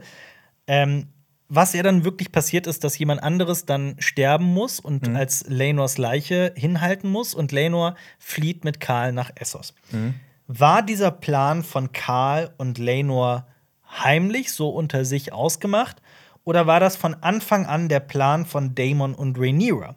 Diese Frage hat aber, also verstehst du den Unterschied? Verstehst du, was ich meine? Also du meinst quasi, ob Rhaenyra und Damon quasi so gesagt haben, ihr klärt das, macht das einfach so, dass es für euch passt? Oder, Nee, nee, nee, nee, ja, genau. Oder, Oder, die- ähm, oder haben die explizit gesagt, du tust so, als ob du Lenor umbringen nee, würdest? das meine ich nicht. Oder ob, was ob, meinst du? ob Daemon und Rhaenyra gesagt haben, töte Lenor, Ende aus. Ach so. Oder ob sie gesagt haben, tut, also macht, ne, macht irgendwas. Nee, oder, äh, oder wir tun jetzt so, als würden wir Lenor töten. Mhm. Für mich ist aber die, diese Frage relativ schnell beantwortet, nämlich, dass Daemon und Rhaenyra das Ganze mitplanen. Das ist Ja, eigentlich, da gibt's verschiedene Hinweise. Den, Damon bricht ja diesem einen Jungen das Genick, der dann Ganz quasi genau. als der Leichnam herhalten Ganz soll. genau. Ja. Aber auch, dass er eben von einem schnellen Tod spricht und gar nicht explizit Lenor sagt oder ihn darauf äh, äh, anspricht. Mhm. Ähm, genau, später erwirkt er dann diesen random Typen, der dann als Leiche herhalten muss. Mhm. Hat, also Damon hat also gelernt von der, ich habe es genannt, die gute alte Theon Greyjoy-Schule. Also hier auch äh, übrigens, also Theon Greyjoy, Theon Graufreud hat das ja mit den zwei Dorfkindern gemacht. Ich habe letztens noch deren Namen nachgeguckt, die haben nämlich Namen. Billy oder so, Billy und noch was. ähm, die dann äh, herhalten müssen als Starkinder. Ähm, und hier auch ein übrigens ein Rip an den Typen, der sein Leben für so einen Quatsch hergeben muss. Da muss wirklich Das jemand sterben, dafür, dass Lenor da fliehen kann. ja. Ähm, ich möchte hier noch dazu sagen, wir haben ja diesen Sprung von Lenor, der sagt, ich möchte ein besserer Vater und Ehemann werden, zu ich gehe auf ein Schiff und fliehe nach Essos und lasse das alles hinter mir. Diesen, diese Entwicklung, klar, man braucht die nicht, aber ich hätte die gerne gesehen. Zum Beispiel dieses Gespräch zwischen Karl und Lenor beispielsweise. Also, dass es irgendwas noch dazwischen gibt von diesem sehr extremen Sprung von ähm, ich, ich, ich möchte ein besserer Vater werden hinzu, ich hau jetzt einfach ab. Das passiert so sehr plötzlich. Das war so ein Moment, wo ich mir dachte, da hätte mir eine Szene noch gut getan. Ich meine, Lenor muss ja auch riesige Gewissensbisse haben, dass er seine beiden Eltern, die jetzt gerade erst eine Tochter verloren haben, im Glauben lässt, dass jetzt auch ihr Sohn gestorben Ganz ist. genau. Und dass das ja für die mit das Schrecklichste oder das Schrecklichste ist, was denen überhaupt passieren kann. Ganz genau. Ja. Ja. Also Das- da hätte ja, mir genau, so ein das ist, Dialog äh, gut getan. Ja, ich meine, ne, wir, wir merken ja auch ähm, immer so gegen Ende der Folge, rushen die jetzt das ziemlich durch Tempo mit der Handlung. ja. Ja. Aber Rhaenyra sagt ja auch, ähm, dass sie Lenor liebt und Daemon sagt ihr, sie soll ihn freilassen. Dieses Freilassen deutet ja auch so ein bisschen darauf hin, dass die da, ähm, also dass das von Anfang an ein abgekartetes Spiel ist. Ja. Aber das ist eigentlich relativ klar. Genau, äh, genau in der Halle der Neuen äh, äh, fängt er dann dieses Gefecht an zwischen Karl und Lenor. Und ist dir was aufgefallen, was, was äh, Karl äh, in, äh, beäugt, bevor er Lenor reinkommt? Nee. Mhm. Einen Dolch. Und dieser Dolch ist der Dolch von Damon. Ah, Was ich in dem Moment. Ja. ein bisschen komisch fand. Ja. Weil ich meine, die, die inszenieren das quasi ganz, aber wenn der Ja. dann aus Versehen den Dolch verliert, Ja, dann ist ja. klar, dass Damon, vielleicht da irgendwas im Spiel seine hat. Finger im Spiel hat, ja. Genau. Und wir sehen ja auch, dass äh, das muss auf jeden Fall abgekartet sein, weil Lenor hat ja auch noch einen Zeugen mit dabei, Ja. der dann auch wegrennt und die Wachen holt. Genau. Ich meine, das, ne, das muss auf jeden Fall abgekartet sein. Genau. Und in der Zeit wird dann auch die Leiche des einen Typen ins Feuer geschoben. Und als alle kommen, wird dann nur noch diese, dieser verkohlte Körper aus dem Feuer ähm, geborgen. So ein bisschen der Throwback auch zum Gespräch zwischen Corlys und Rhaenys am Kamin. Ne? Und jetzt muss äh, äh, Corlys einsehen, dass er auch sein zweites Kind verloren hat. Das war halt ein Akt der Götter, Alper. ja, ganz genau.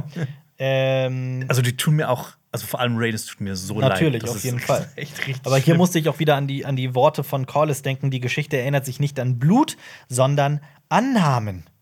Und ähm, Rhaenys sprach ja auch darüber, dass äh, äh, Corlys Macht einfach viel zu wichtig ist und dass er über die Leichen seiner Kinder geht. Und hier hat sie ja dann, bekommt sie ja noch mal Recht dafür. Ja, es gibt übrigens noch äh, eine kleine Info ähm, aus den Büchern. Und zwar wird ja da Karl, äh, er sticht da ja Lenor. Und ähm, ne, alle denken, dass das Karl ist. Aber Pilz, Ja. die, unser kleiner Lüstling, der streut noch was anderes rein. Der behauptet nämlich, dass Damon dafür verantwortlich war. Und Ich meine, so schließt sich auch wieder der Kreis. Ne? Ja. Ich finde das cool, wie die so buchtreu sein können, aber dann trotzdem noch mal was anderes damit Auf erzählen. jeden Fall noch mal so einen, so einen weiteren, so einen, so einen Spin reinbringen. Ja, Ja. das stimmt. Genau. In dem Voice-Over sagt Rhaenyra ja auch, dass sie keine Tyrannin sein will.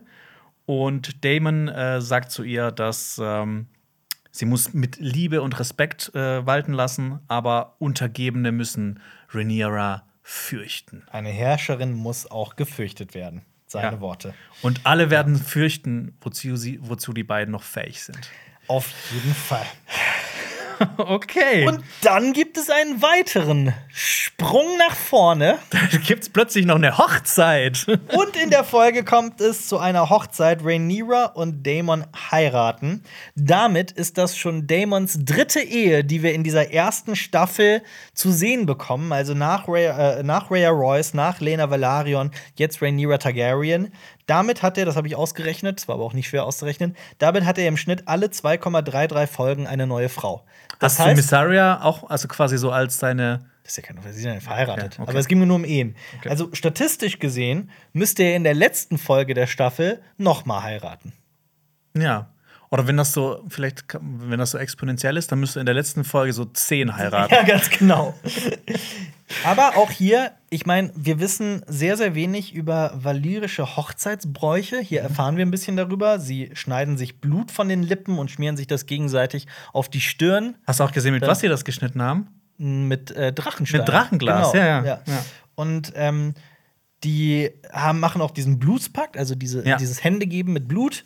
Äh, Also, von einem Noch mehr Inzest kann man jetzt auch nicht machen. Absolut. Also, ne, da Feuer und Blut und Blut vermischen, also dieses, diese, dieses gesamte Inzestmotiv mit dem Blut, das ist, hat was ganz Wildes. Ja, aber ich meine, es Ähm, zeigt ja auch, ne, das ist so eine besondere Form des Treueschwurs. Auf jeden also, Fall. ich meine, die sind ja schon auf der gleichen Seite, aber das ist ja noch mal, das setzt dem Ganzen noch mal so eine Krone auf. Ja, aber die haben halt auch ne, unten an ihren, an ihren Hochzeitsgewändern, das ist halt auch rot und das sieht halt auch aus, als wäre es Blut, als wären die einmal in Blut getunkt worden oder sowas. Das ist alles schon ziemlich irre und wild.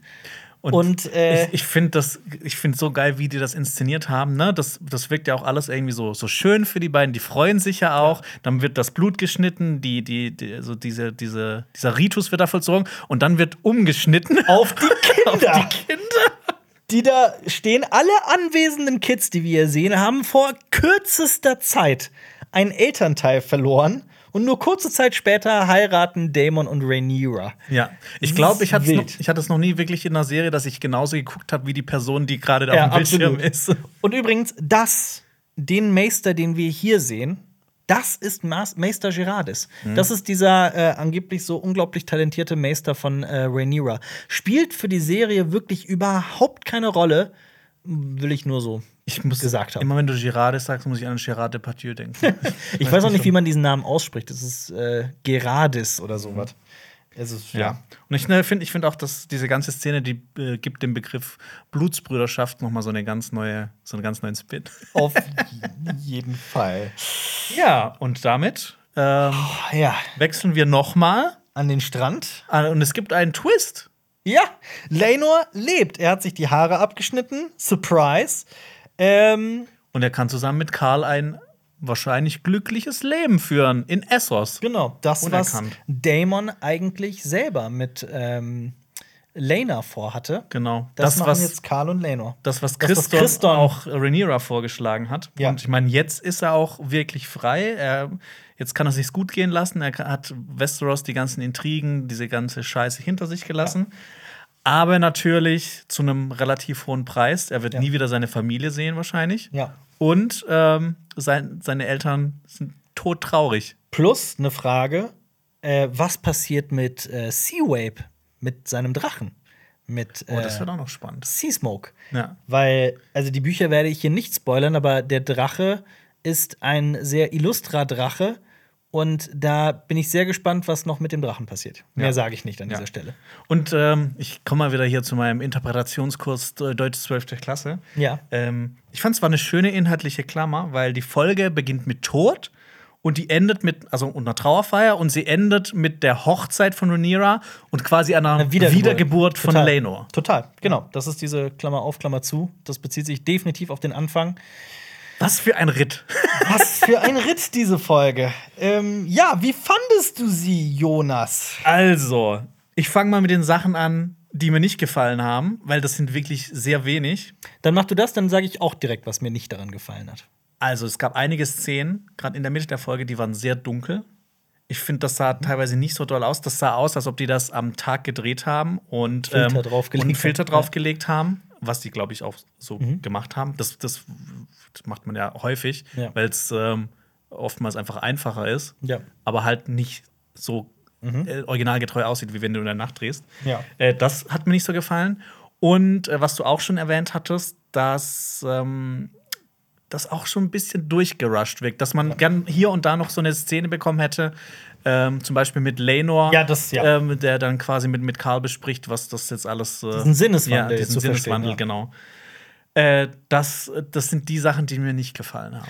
Ohne Scheiß, exakt die Sachen habe ich aufgeschrieben. Ja. Ist bei mir genauso wie bei dir. Denn auf der, auf der Haben-Seite Oh steht dann Gott, dafür, das ist so also was diese Folge alles hatte. Also, es war ja Game of Thrones in, äh, in seiner Essenz. Ja. Eine Beerdigung, eine blutige Auseinandersetzung unter Kindern, so viele Drachen, ein, ein wilder Drachenritt, ein, jemand, der ein Auge verliert, eine, eine weirde Inzest-Hochzeit und dann dieses politische, dieses, dieses, dieses vorgetäuschte Attentat das, ein Irrenkönig, senilen König, es hatte einfach alles. Ja, also ich, ich könnte wirklich heulen, wie gut diese Folge war. Und ne, das ist die siebte Folge. Es Ja. stehen jetzt noch drei Folgen vor uns. Ja. Aber ich kann dir auch beipflichten. Also, ne, ich fand alles toll. Ich meine, da waren so viele. Ich wurde so mitgerissen. Trauer, Freude, Zorn war alles mit dabei. Ja. Ähm, Ich- und ich fand hätte auch- niemals gedacht, dass ich das sagen würde, aber ich, äh, das, oder dass, dass ich diese Serie so lieben könnte. Ich hab's Nach- auch nicht. nach diesem ne, das stimmt. Debakel. Ich fand auch vor allem das CGI der Drachen in dieser Folge durch die Bank großartig. Es war ja oft dunkel einfach auch. Ja, ja, aber ich glaube, genau deswegen haben sie es auch so dunkel gemacht, um halt Mhm. vieles da auch zu, zu äh, kaschieren. Aber auch gerade so wie Vega einfach schon seit so schon in dieser gesamten Serie aussieht, das finde ich einfach fantastisch. Und wie Mhm. viel, wie sie es schaffen, diesem Drachen so viel Emotion einzuflößen, das muss man auch erstmal hinbekommen. Diese Szene in der, Gro in, der, in der Halle der Neuen hat Ja. mich einfach absolut begeistert. Also für mich vielleicht sogar mittlerweile meine Lieblingsszene der Staffel bisher. Ja. Und, Und, ich ja. finde auch, ne, wenn man an sich mit dieser ganzen Lore auskennt und wir haben diese Tanz der dran haben wir schon oft durchgekaut, ne? Und haben Ja. auch Feuer und Blut gelesen und sowas. Aber dass es auch für die Leute, die sich gut auskennen, immer noch so Überraschungen gibt. Ja. Das ist einfach großartig. Auf jeden Fall. Ja, und dann noch plus diese ganzen kleinen Anspielungen, der Merlin-König, dann, äh, weiß ich nicht, alles, was hier Oder so drin einfach mal so eine Karte im So eine Hintergrund, ne? Karte, Ja. wo man Essos ganz weit Ja. im Osten sieht. Das ist schön. Das ist richtig schön. Das ist sehr, sehr schön. Wie hat euch die Folge denn da draußen gefallen? Das würde mich mal sehr interessieren und ich, mich würde es sehr freuen, wenn euch diese Folgenbesprechungen gefallen, ähm, uns bitte positiv zu bewerten auf äh, Spotify und äh, iTunes und wo es überall diesen Podcast zu hören gibt. Äh, auf YouTube profitieren wir, Jonas und ich, sehr davon, wenn ihr abonniert. Und wenn ihr abonniert, dann verpasst ihr auch die nächste Folgenbesprechung nicht zur achten Folge, die dann am nächste, äh, nächste Woche am Mittwoch erscheinen wird. Genau. Sehr wahrscheinlich. Ähm, ja, lasst euch das auf gar keinen Fall entgehen. Wir verlinken euch hier auf jeden Fall ein Video des Funk-Partnerkanals Leroy. Ja. Schaut euch das gerne mal an und wir verlinken euch ebenfalls, falls ihr hier auf YouTube zuguckt, ein äh, anderes Video von Cinema Strikes Back. Wir machen nämlich auch noch normale Podcasts, Ja. wo wir auch noch über Filme und Serien sprechen. Das könnt ihr euch auch gerne mal äh, anhören oder anschauen. Und äh, ja, vielen Dank für die Aufmerksamkeit. Ja. Team Grün. Team Schwarz. Wobei, nächste Woche Ändert sind, sich das ändert sich das wahrscheinlich auch schon wieder. Also, Vala Morgulis. Valado Harris. Das war ein Podcast von Funk.